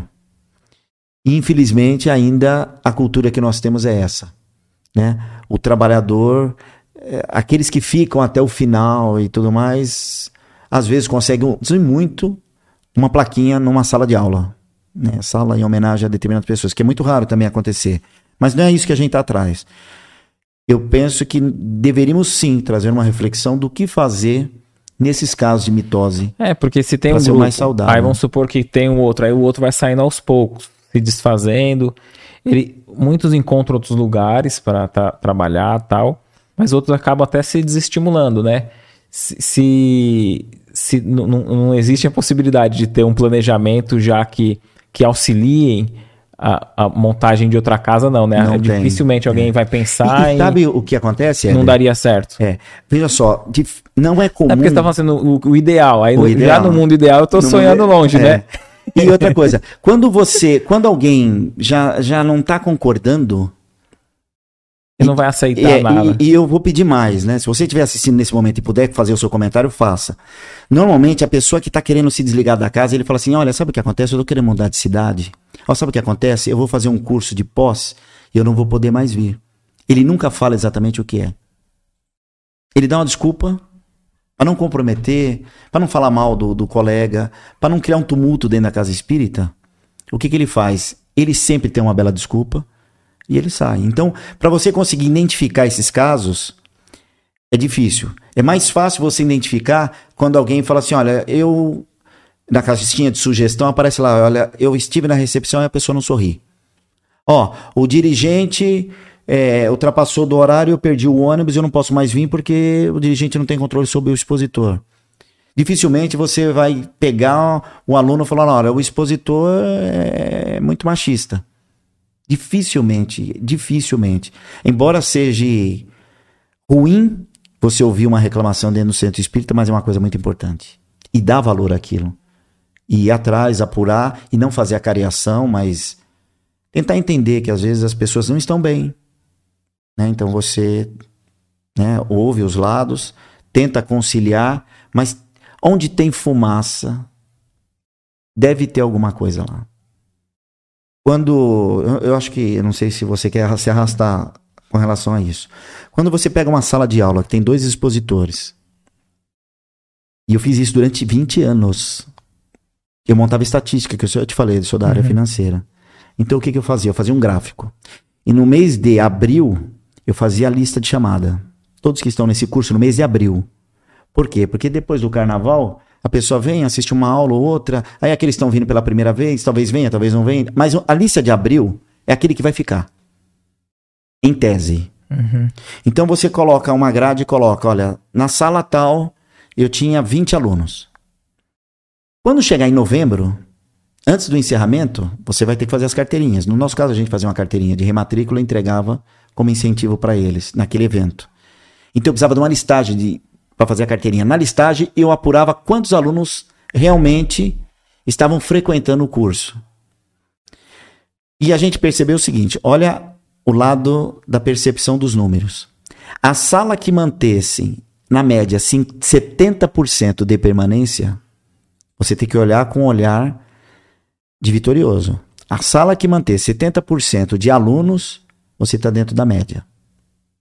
O que abaixar abaixo de 70% de permanência, de cada 10 alunos, se ficarem 7, está dentro da média, com exceção do primeiro ano. Se abaixar abaixo de 70, ali tem. Alguma ali coisa tem. está acontecendo ali. ali tem alguma coisa. Ou é os dois expositores que em algum momento eles não estão se dando bem, que isso acontece. Ou a forma de expor não tá boa. Ali tem, alguma coisa tem. E aí você, como diretor, você tem que ir atrás. Tira a exceção do primeiro ano, que a média é 50%. Se você atingir 50%, você começou com 10, terminou com 5, tá dentro da média. Primeiro ano a, a, a evasão é maior. Fiz isso com trocando expositores, fiz isso trocando horários, fiz isso das formas como você imaginar. Se você conseguir um índice acima de 50% no primeiro ano, ótimo. Cursos de aprendizes do Evangelho e Educação Mediúnica, você consegue atingir, às vezes. Eu tive, eu tive sala lá que teve 110%. Ou seja, a sala começou com 10 e recebeu até gente que parou um ano e voltou. Então começou, começou com 10 e, e, e terminou com 11. Teve 10% de aumento, 110%. É coisa interessante. Que a estatística mostra isso. Então, se você no seu centro espírita, você falar, ó, eu já dei 70 passes. Semana que vem, quantos passes eu dei? 70. Ó, 80, 90. Não Tu, tu, cabe tem, 90. tu tem um contador lá ou é só o sinal mesmo? O certo é ter. Não é toda casa que conta. Isso é triste. Não é toda casa que conta. A federação conta. Contava, né? Hoje eu nem sei como é que eles fazem isso. Mas você precisa, porque você. Ué, você tem 200 pessoas para tomar passe. Quantos trabalhadores você tem? Pede o help. E Pede o tem help. uma média de, de, de passista pra. Não, mas você tem duas horas no máximo para dar o passe. Você imagina, você começa a dar o passe às 9 horas da noite, vai terminar às 11 à meia-noite. Não, né? Vai chegar uma hora que você vai perder o trabalhador. Esse é o relógio da coisa. Perfeito. Então, mensurar é boa. Excelente. É. Crescer dói, dar trabalho dói, e no fechamento do ciclo pode dar mitose, mas faz parte da natureza. Cláudio, tive erros e acertos. Cláudio, você teve erros e acertos? Muitos. Mas eu faria tudo novamente. Já tive situações de expositor sair da casa e não querer olhar para minha cara. Tive. Mas eu entendo que, como diretor, eu tinha que falar, amigo, com todo respeito, nós fizemos um programa, você precisa seguir o programa. Você precisa seguir o programa. E tem esses aborrecimentos, né? Tem, mas Aí- é, aí a diretor não gosta disso, mas às vezes tem que falar, olha, senhor dirigente, você tem que ter paciência com, com, com o passista. Ou então você tem que chegar e falar, ó, senhor dirigente, se você não falar, eu vou falar. Seu passista tá vindo com uma roupa indecente. Imagina, só para encerrar na polêmica, né? Você imagina eu vim com uma calça três números menores do que eu uso e eu como homem ficar dando passe é, não orna. Não orna. Então tem que ficar atento. E se o dirigente não vê, aí a diretoria tem que ver. É obrigação da diretoria, às vezes, falar uns não. Por isso que ser pai e mãe é tão ruim. Mãe é pior ainda, que a mãe é, ela ensina a criança a falar a primeira palavra da vida. O não. né? Depois ela aprende mamãe, depois ela aprende papai. Perfeito, perfeito. A gente agradece a todos que estão acompanhando até o momento aqui. Vamos ver aqui algumas é, perguntas, né, que, que foram feitas. Cadê aqui? aqui? Quem está acompanhando até agora, como o Claudio disse, coloca aí no comentário sua opinião, seu ponto de vista. A gente gosta muito dessa, dessa interação, né? E, e ver outras, outras, outras formas de ver, até é, casa espírita, né? Tem umas muito diferentes das outras e sem dúvida o pessoal acaba comentando, né? Ah, na minha é assim, a gente faz assim e tal. E é bom para que a gente aprenda também no, como está no, ocorrendo em outras casas, né? É, a Marta pergunta assim: ó, o Espiritismo proíbe a tatuagem? E se proíbe, por quê? Não, não proíbe. Já vi alguns vídeos falando disso. Eu sei que a Marta já deve ter ouvido falar do Vale lá dos tatuados. Olha, para a vida espiritual, para a vida espiritual, o que importa é o nosso aprendizado, é a nossa evolução. É. Sim, se você levar aos extremos, primeiro, a casa espírita tem que aceitar a pessoa do jeito que ela é. Do jeito que ela é. Ela tem que ser uma porta aberta, uma luz, uma oportunidade, uma ferramenta para ligar ela à vida maior, né? E ao bem, né? Agora, se a pessoa fez uma opção de fazer isso, um, um ornamento no corpo, é um direito que ela tem. Algumas ressalvas, se é que elas deveriam ser feitas, que eu particularmente não faria. Então, digamos que a pessoa coloque algum símbolo que não seja que não seja tão comum ou que faça apologia a, a determinadas situações, possivelmente ela pode, do lado material, ela vai receber alguns olhares de advertência. Eu tenho um tema que fala, eu tenho um material que eu preparei para a mocidade para falar sobre tatuagem. E um dos assuntos que eu acho que mais importa, e já que tocou e, e o canal de vocês é visto por muita gente, é o seguinte: Pensa que quando você desencarnar, se que a gente for para a verdadeira pátria, que é a parte espiritual, nos primeiros anos eu vou estar com essa aparência. Possivelmente, para você me reconhecer que eu sou o Cláudio, eu preciso me apresentar como Cláudio. Então, quando você desejar colocar um ornamento, né, alguma coisa que você se identifique, fala assim, olha, esse é o meu carimbo, essa é. A... Então, se quando você colocar uma tatuagem, pense que você vai levar isso também por um certo tempo para a vida espiritual. Então a primeira coisa que você tem que fazer é amar a sua tatuagem. Porque lá você vai ser reconhecido por ela. Se ela é motivo de vergonha ou se causa algum constrangimento, saiba que do lado de lá, talvez, talvez haja também alguém que alguém que talvez te julgue, como faz do lado de cá. Mas o principal, se ame, e ame a sua tatuagem porque ela vai demorar um bom tempo. Do mundo material, a gente não consegue ainda apagar a tatuagem. Existe cirurgia, existe plástica, mas vai sempre ficar alguma coisa. O mais barato é fazer uma tatuagem em cima de outra. Ou fechar o braço, ou fechar a perna, ou fechar o corpo, né? Mas Marta, eu recomendo o seguinte: ame a sua tatuagem. O resto é o resto. Jesus, Jesus, o que ele, o que ele exigia para curar uma pessoa ou para esticar a mão de amor fraterno a alguém? Nada. Então, o plano espiritual está pouco se lixando para essas coisas que é muito preocupação material. Perfeito. Né? O plano espiritual não, não vai se esquentar com isso. Perfeito, excelente. A gente também tem aqui a. a ah, só uma recomendação. Sim. Menor não pode fazer tatuagem. Eu quero fazer uma tatuagem do Mickey. Não. Porque quando você tiver 40, uma tatuagem do Mickey, talvez em mim, não fique tão interessante. então, existem algumas regras. Então, às vezes as pessoas se já, arrependem. já estão regras sociais, mas já, são né? regras sociais. Não, não mas a espiritualidade, pelo espiritismo, né? Não. Sim. A Denise, ela diz assim, ó, eu gostaria de saber se posso fazer o evangelho no lar sozinha. Claro, já fiz várias vezes. Já fiz evangelho em locais que você menos acredita. Porque meus pais não eram espíritas. E eu fazia evangelho. Eu já cheguei a fazer evangelho antes de ir para o trabalho. Eu trabalhava no supermercado às sete horas da manhã, eu tinha que estar lá. E como eles não tinham hábito, então eu fazia sozinho. E às vezes eu fazia no corredor e já cheguei a fazer evangelho no banheiro. De falar bem baixinho e fazer evangelho, né? E aí, como eu já falei no início, como eu comecei aos sete anos, depois quando eu casei, então eu faço evangelho até hoje. E, e nem sempre você tem um cônjuge que é da mesma religião. E isso é bonito. Porque quando as pessoas se amam, se respeitam. Uhum. Então, se a pessoa não quer participar do evangelho, você faça. Mas é importantíssimo. O evangelho oh. é a luz né, de Jesus dentro da sua casa. Ó, oh, eu faço o evangelho em casa, minha esposa é evangélica. E eu faço com ela ali. Sim. Só que agora você deu a ideia do banheiro, eu tô com medo dela mandar eu pro banheiro, hein? Boa. Mas é, é, é coisa que você faz o evangelho, mas o evangelho Isso. pode ser feito com a leitura da própria Bíblia. Isso, a gente faz né? do, do. É interessante que a gente faz do, do Novo Testamento ali, né? E, e, sem pegar naqueles aspectos polêmicos, pra não, não, não ter aquela, aquele ponto de achar que quer, um quer convencer o outro, né? Sim. E se deter no aspecto moral e, e tem fluído bem. Sim. Então é importante. Fazer evangelho é muito bom. E pode fazer sozinho, sim. Perfeito. É melhor fazer sozinho do que ficar. Não, vocês têm que sentar aqui na mesa Forçando. e é obrigado a fazer. Ah, não. Aí não. Que seja uma coisa gostosa, né? Perfeito.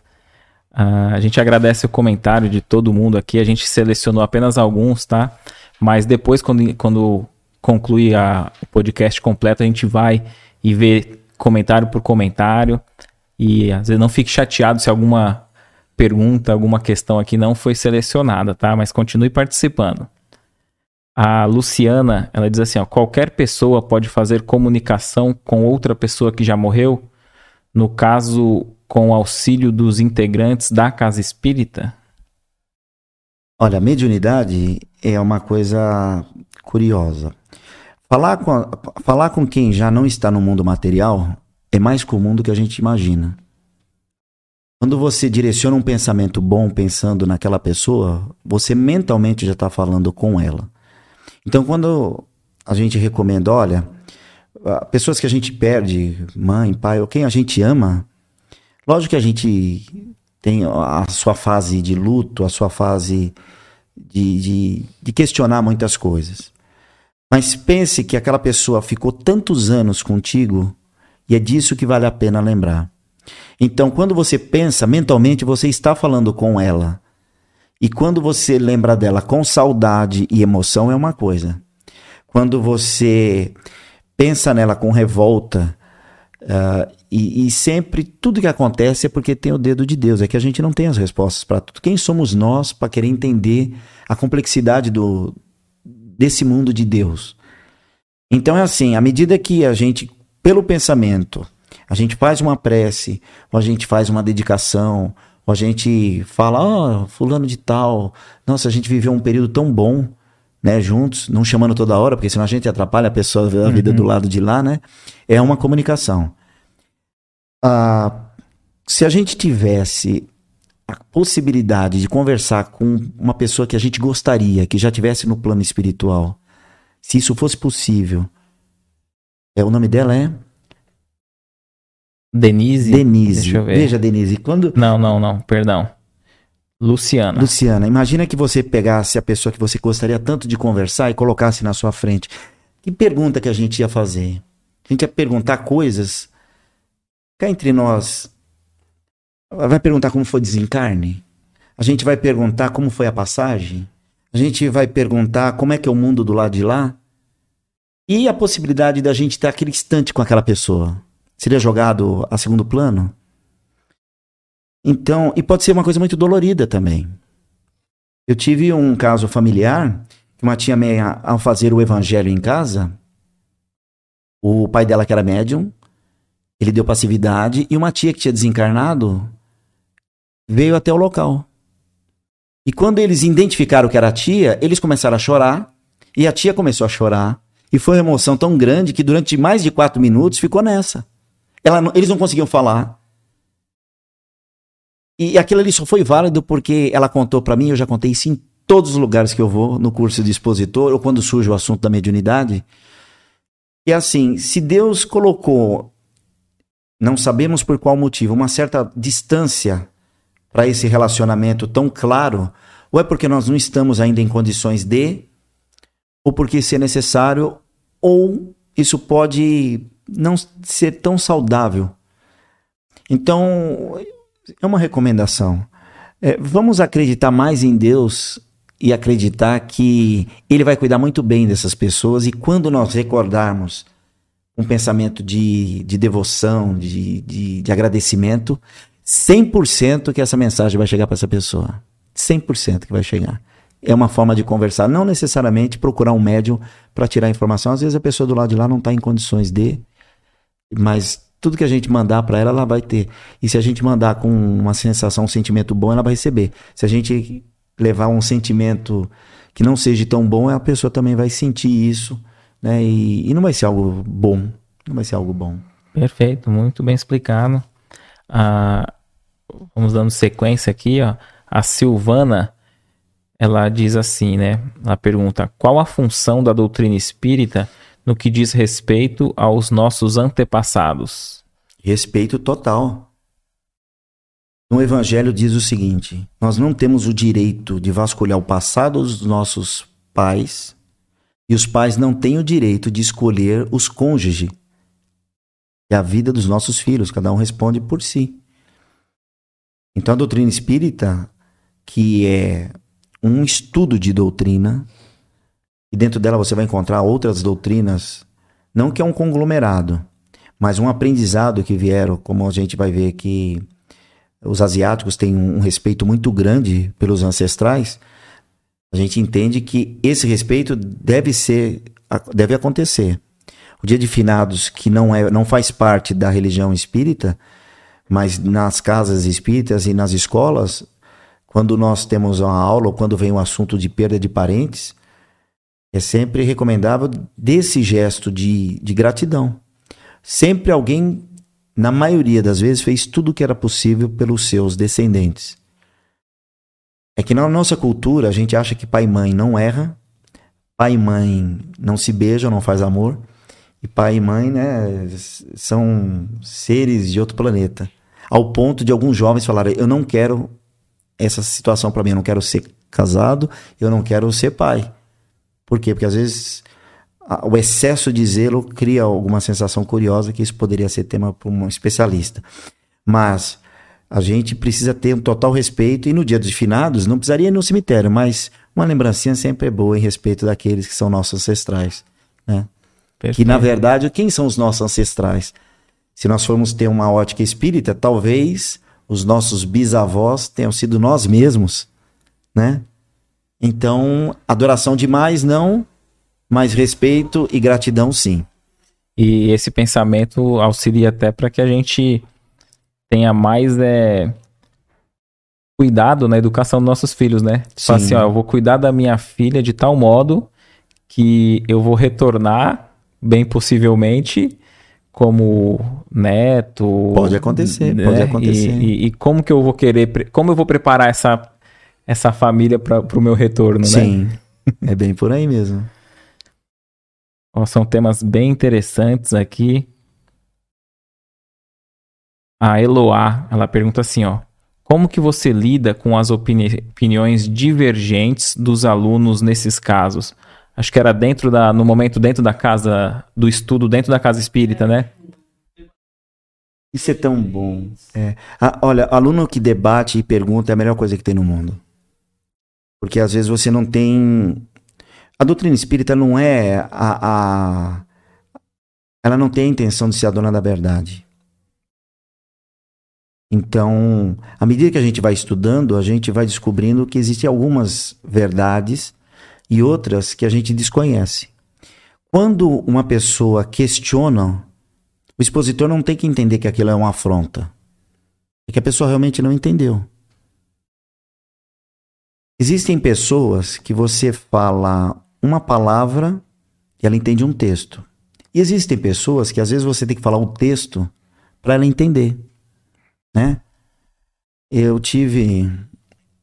Não, isso vai ser muito polêmico. Eu tive alunos que já questionaram determinadas coisas e eu entendi o questionamento da pessoa. E aí, por isso que você tem que fazer vários cursos para você dar uma resposta dentro da doutrina e não dentro da sua opinião. E tem assuntos que às vezes a gente não aceita.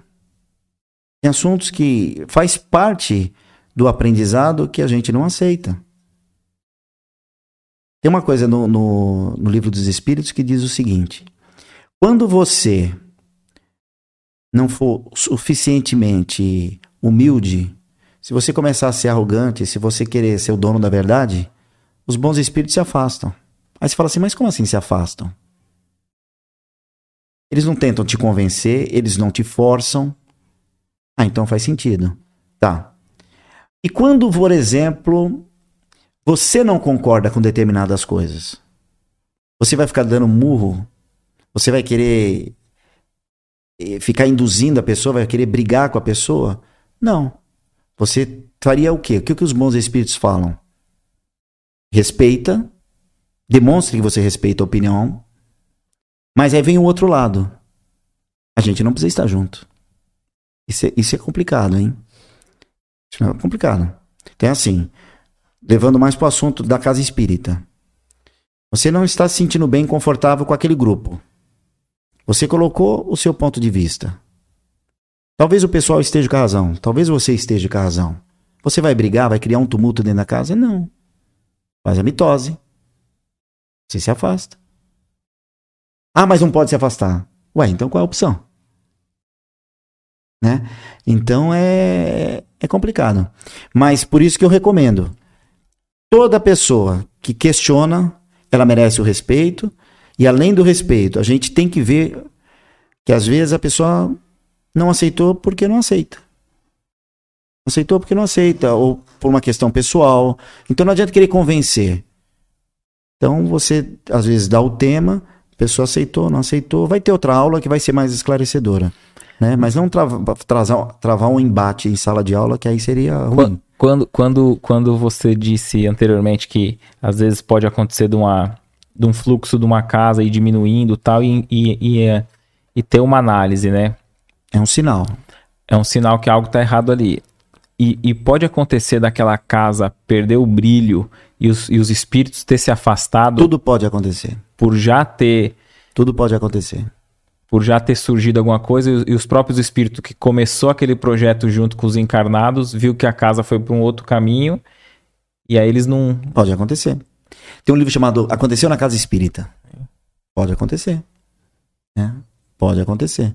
Mas a gente não quer que isso aconteça. Sim. Então, por isso que Cada vez que alguém questiona alguma coisa, é muito saudável. E a gente tem que dar o devido respeito. Não sei se eu respondi exatamente o que ela queria, mas. Não, acredito que foi sim, é dentro dessa área, né? Como, como lidar com a, com a opinião contrária ali do, do aluno e, e você estendeu também para. Sim, de modo geral, para todo mundo que estiver nos ouvindo. Excelente. Cláudio, a gente só tem a, a agradecer Eu que é, agradeço a, a tua participação, ter, ter vindo aqui. Eu sei que a gente recebe colegas aqui mais próximos e você veio numa distância mais longa aí, então a gente agradece o teu, teu esforço, o teu empenho de, de verdade, viu? E agradecemos a todos também que comentaram, participaram, interagiram, que têm compartilhado, e, é, aconselhado, né, enviado para os amigos o canal. A gente agradece do fundo do coração.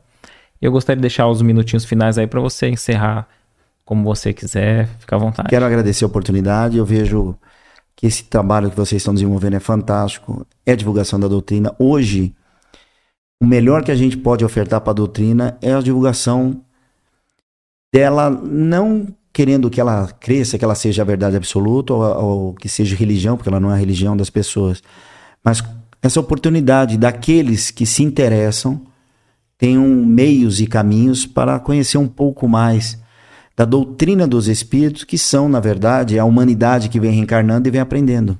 Né? Eu posso fazer uma pergunta que eu esqueci claro, de fazer no meio? Fica à vontade. o Kaique vai ficar doido comigo.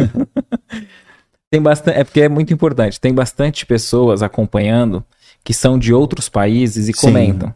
E eles falam, ó, oh, Éder, aqui eu não, não tenho uma casa espírita próxima, eu tô acompanhando online e tudo, mas não tem uma casa espírita aqui perto. É, o que, que você falaria para essa pessoa assim? É interessante que talvez ela própria crie um grupo, passe a estudar com mais pessoas. O que, o que dizer para essa pessoa que está distante, hum. mas não tem uma casa física ali próximo? O que, que ela pode fazer é, nesse país longínquo? Olha, olha o que aconteceu nessa pandemia. Uma aluna minha, que depois foi fazer o curso de expositor, ela, os filhos dela foram para o Canadá. E aí depois ela, ela acabou não dando aula. E aí a gente se desencontrou. Porque eu dava aula de sábado, ela era durante a semana, e aí foi. Os filhos dela saíram do Canadá e foram para Irlanda. Aí veio a pandemia. E como nós estávamos dando aula ainda durante a semana, online, né, pelo processo de pandemia à distância, ela me chamou no WhatsApp e falou assim: Cláudio, você não quer participar do grupo do estudo do livro dos Espíritos que meus filhos estão? E aí, toda quinta-feira, às três e meia da tarde, tem um grupo. E aí, o que eles fizeram? Eles estão agora naquele processo híbrido. Eles fazem o estudo do livro dos Espíritos de brasileiros na Irlanda, mas tem gente do Rio de Janeiro, tem gente de Minas Gerais, eu de São Caetano, tem uma outra pessoa de São Paulo, da Zona Norte, e é um grupo, eu acho que tem 30 pessoas. E eles são da cidade de Corning. E e curioso que se você procurar no Google, você consegue encontrar algumas casas espíritas. Então, o primeiro passo seria tentar encontrar no Google onde tem casas espíritas e ver se elas têm alguma coisa nesse sentido, né? Eu sei que na, no caso, eu não conheço as outras casas, mas a, a federação tem curso online. Então, poderia ser uma possibilidade também de fazer curso online pela federação. Eu não vou dizer da USE e da Aliança, que talvez eles tenham alguma coisa, mas eu não saberia dizer. Mas seria um caminho. Mas também tentar formar grupos, se você conseguir encontrar alguém e, ah, não tem uma casa específica, eu começaria um estudo, mas só atrair o livro dos Espíritos. O Evangelho e o livro dos Espíritos. Eu não partiria o livro dos médiums assim tão cedo. Porque senão vai chegar um momento que eles vão querer fazer alguma algum exercício mediúnico e aí não, não estariam é. assistidos, aí não, não, é, não é ideal. Não que isso é perigoso, não que isso vai trazer tantos transtornos. Mas é aquele negócio, vamos aprender a dirigir? Vamos, vamos procurar alguém que saiba, né, pra gente errar menos. Perfeito, perfeito. Seria isso. E deixa passar a palavra de novo para você que Imagina. eu tinha interrompido. Tá. Eu queria a consideração final é o seguinte: eh, esses exemplos que eu dei e dessa trajetória de vida que eu passei, quando eu falo assim, eu, que eu fui diretor, ninguém, ninguém consegue fazer nada sozinho. Então, toda vez que você monta uma equipe e delega, no caso, eu, tava, eu estava diretor, mas eu não era diretor. Quem somos nós? Né? Às vezes a gente se ilude com isso. Nós estamos diretores ou dirigentes. E quando você delega, então tinha o diretor da área de ensino, tinha os coordenadores. Então você distribui. Eu tinha o responsável pela área de estudos doutrinários, que seria todos os livros, né, do básico 1, básico 2 e por aí fora. Eu tinha uma pessoa exclusiva para cuidar só de cursos especiais, que seriam curso de passe, evangelização infantil, junto com a evangelização infantil. O curso de passe era junto com os trabalhadores, porque você não dá um curso sozinho, você tem deles para ensinar como é que faz. Você tinha o curso do expositor, você tinha o, as palestras de férias, que no mês de férias, enquanto tinha a pausa da, das aulas, das salas de aulas do estudo doutrinário, nós promovíamos palestras de assuntos que não fazia parte do roteiro. E você vai encontrar obras póstumas, assuntos bem diferentes, que a gente colocava alguns deles no curso de férias. Então, você, quanto mais você delega, mais você consegue fazer com que a casa fique descentralizada. Mas com reunião, com acompanhamento, olhando como é que funciona e ouvindo a opinião dos outros. Então, quando às vezes a gente precisar fazer reunião, você que é dirigente vai falar assim, mas Cláudio, eu não consigo fazer reunião. Então eu falava assim, olha, eu vou fazer duas reuniões. Uma durante a semana e uma à noite. E nessa reunião, eu convocava e falava assim, nós vamos votar o uso de uniforme. Uso de uniforme numa casa espírita? Uso de uniforme na casa espírita. Então tinha aqueles que iam para ver até onde eu ia. E chegava lá e falava assim: olha, pessoal, lógico que a gente não vai votar um negócio desse. Mas se vocês quiserem, a gente vota. E lógico que não era votado esse tipo de coisa. E às vezes eu colocava lá, possibilidade de mudança de dia de trabalho. Aí, nossa, eles vinham. Mas aí eles criaram um hábito de reuniões curtas, objetivas. O que não houver concordância vai para votação, aceita o que a maioria quer. Em algum momento, então, você fala que não abre mão. Tipo livro de férias. Ah, mas no livro de férias tem gente que lê, tem gente que não lê, então não vai ter votação para isso. No meu mandato não tem. E não tem decisão. Cada curso tem seu livro de férias. Quando a gente volta, a gente faz o comentário dos livros, os alunos participam disso, mas não negociam. E funciona. É, corajoso, né? Perfeito. Então, esse trabalho não é de uma pessoa, é de pessoas. Então, não pense que, né? E, e o plano maior abrir no caminho. Eu sei que pelos centros que eu passei, meu nome vai ser esquecido, que é natural, natural isso. Eu sei que quem passou pelas palestras, que a gente preparou aquele pessoal para consolar e não ensinar, é o modelo que, campeão. As pessoas às vezes vão esquecer até o nome do centro, mas elas vão falar: Poxa, uma vez eu fui num centro espírita e lá eu ouvi tal coisa que foi importante para minha vida. Então, a palavra, o ensinamento é o que importa. Então, tendo consciência que nós somos passageiros, o trabalho precisa ser em prol de algo maior que não vai ser exatamente para nós, mas somos os primeiros a ser beneficiados, né? Então, agradeço a oportunidade que o movimento espírita ganha com aquilo tudo que eu espero mais ter acrescentado do que causado polêmica. Não, perfeito. Gratidão enorme que você possa estar conosco na próxima quarta às 19 horas. Muita paz.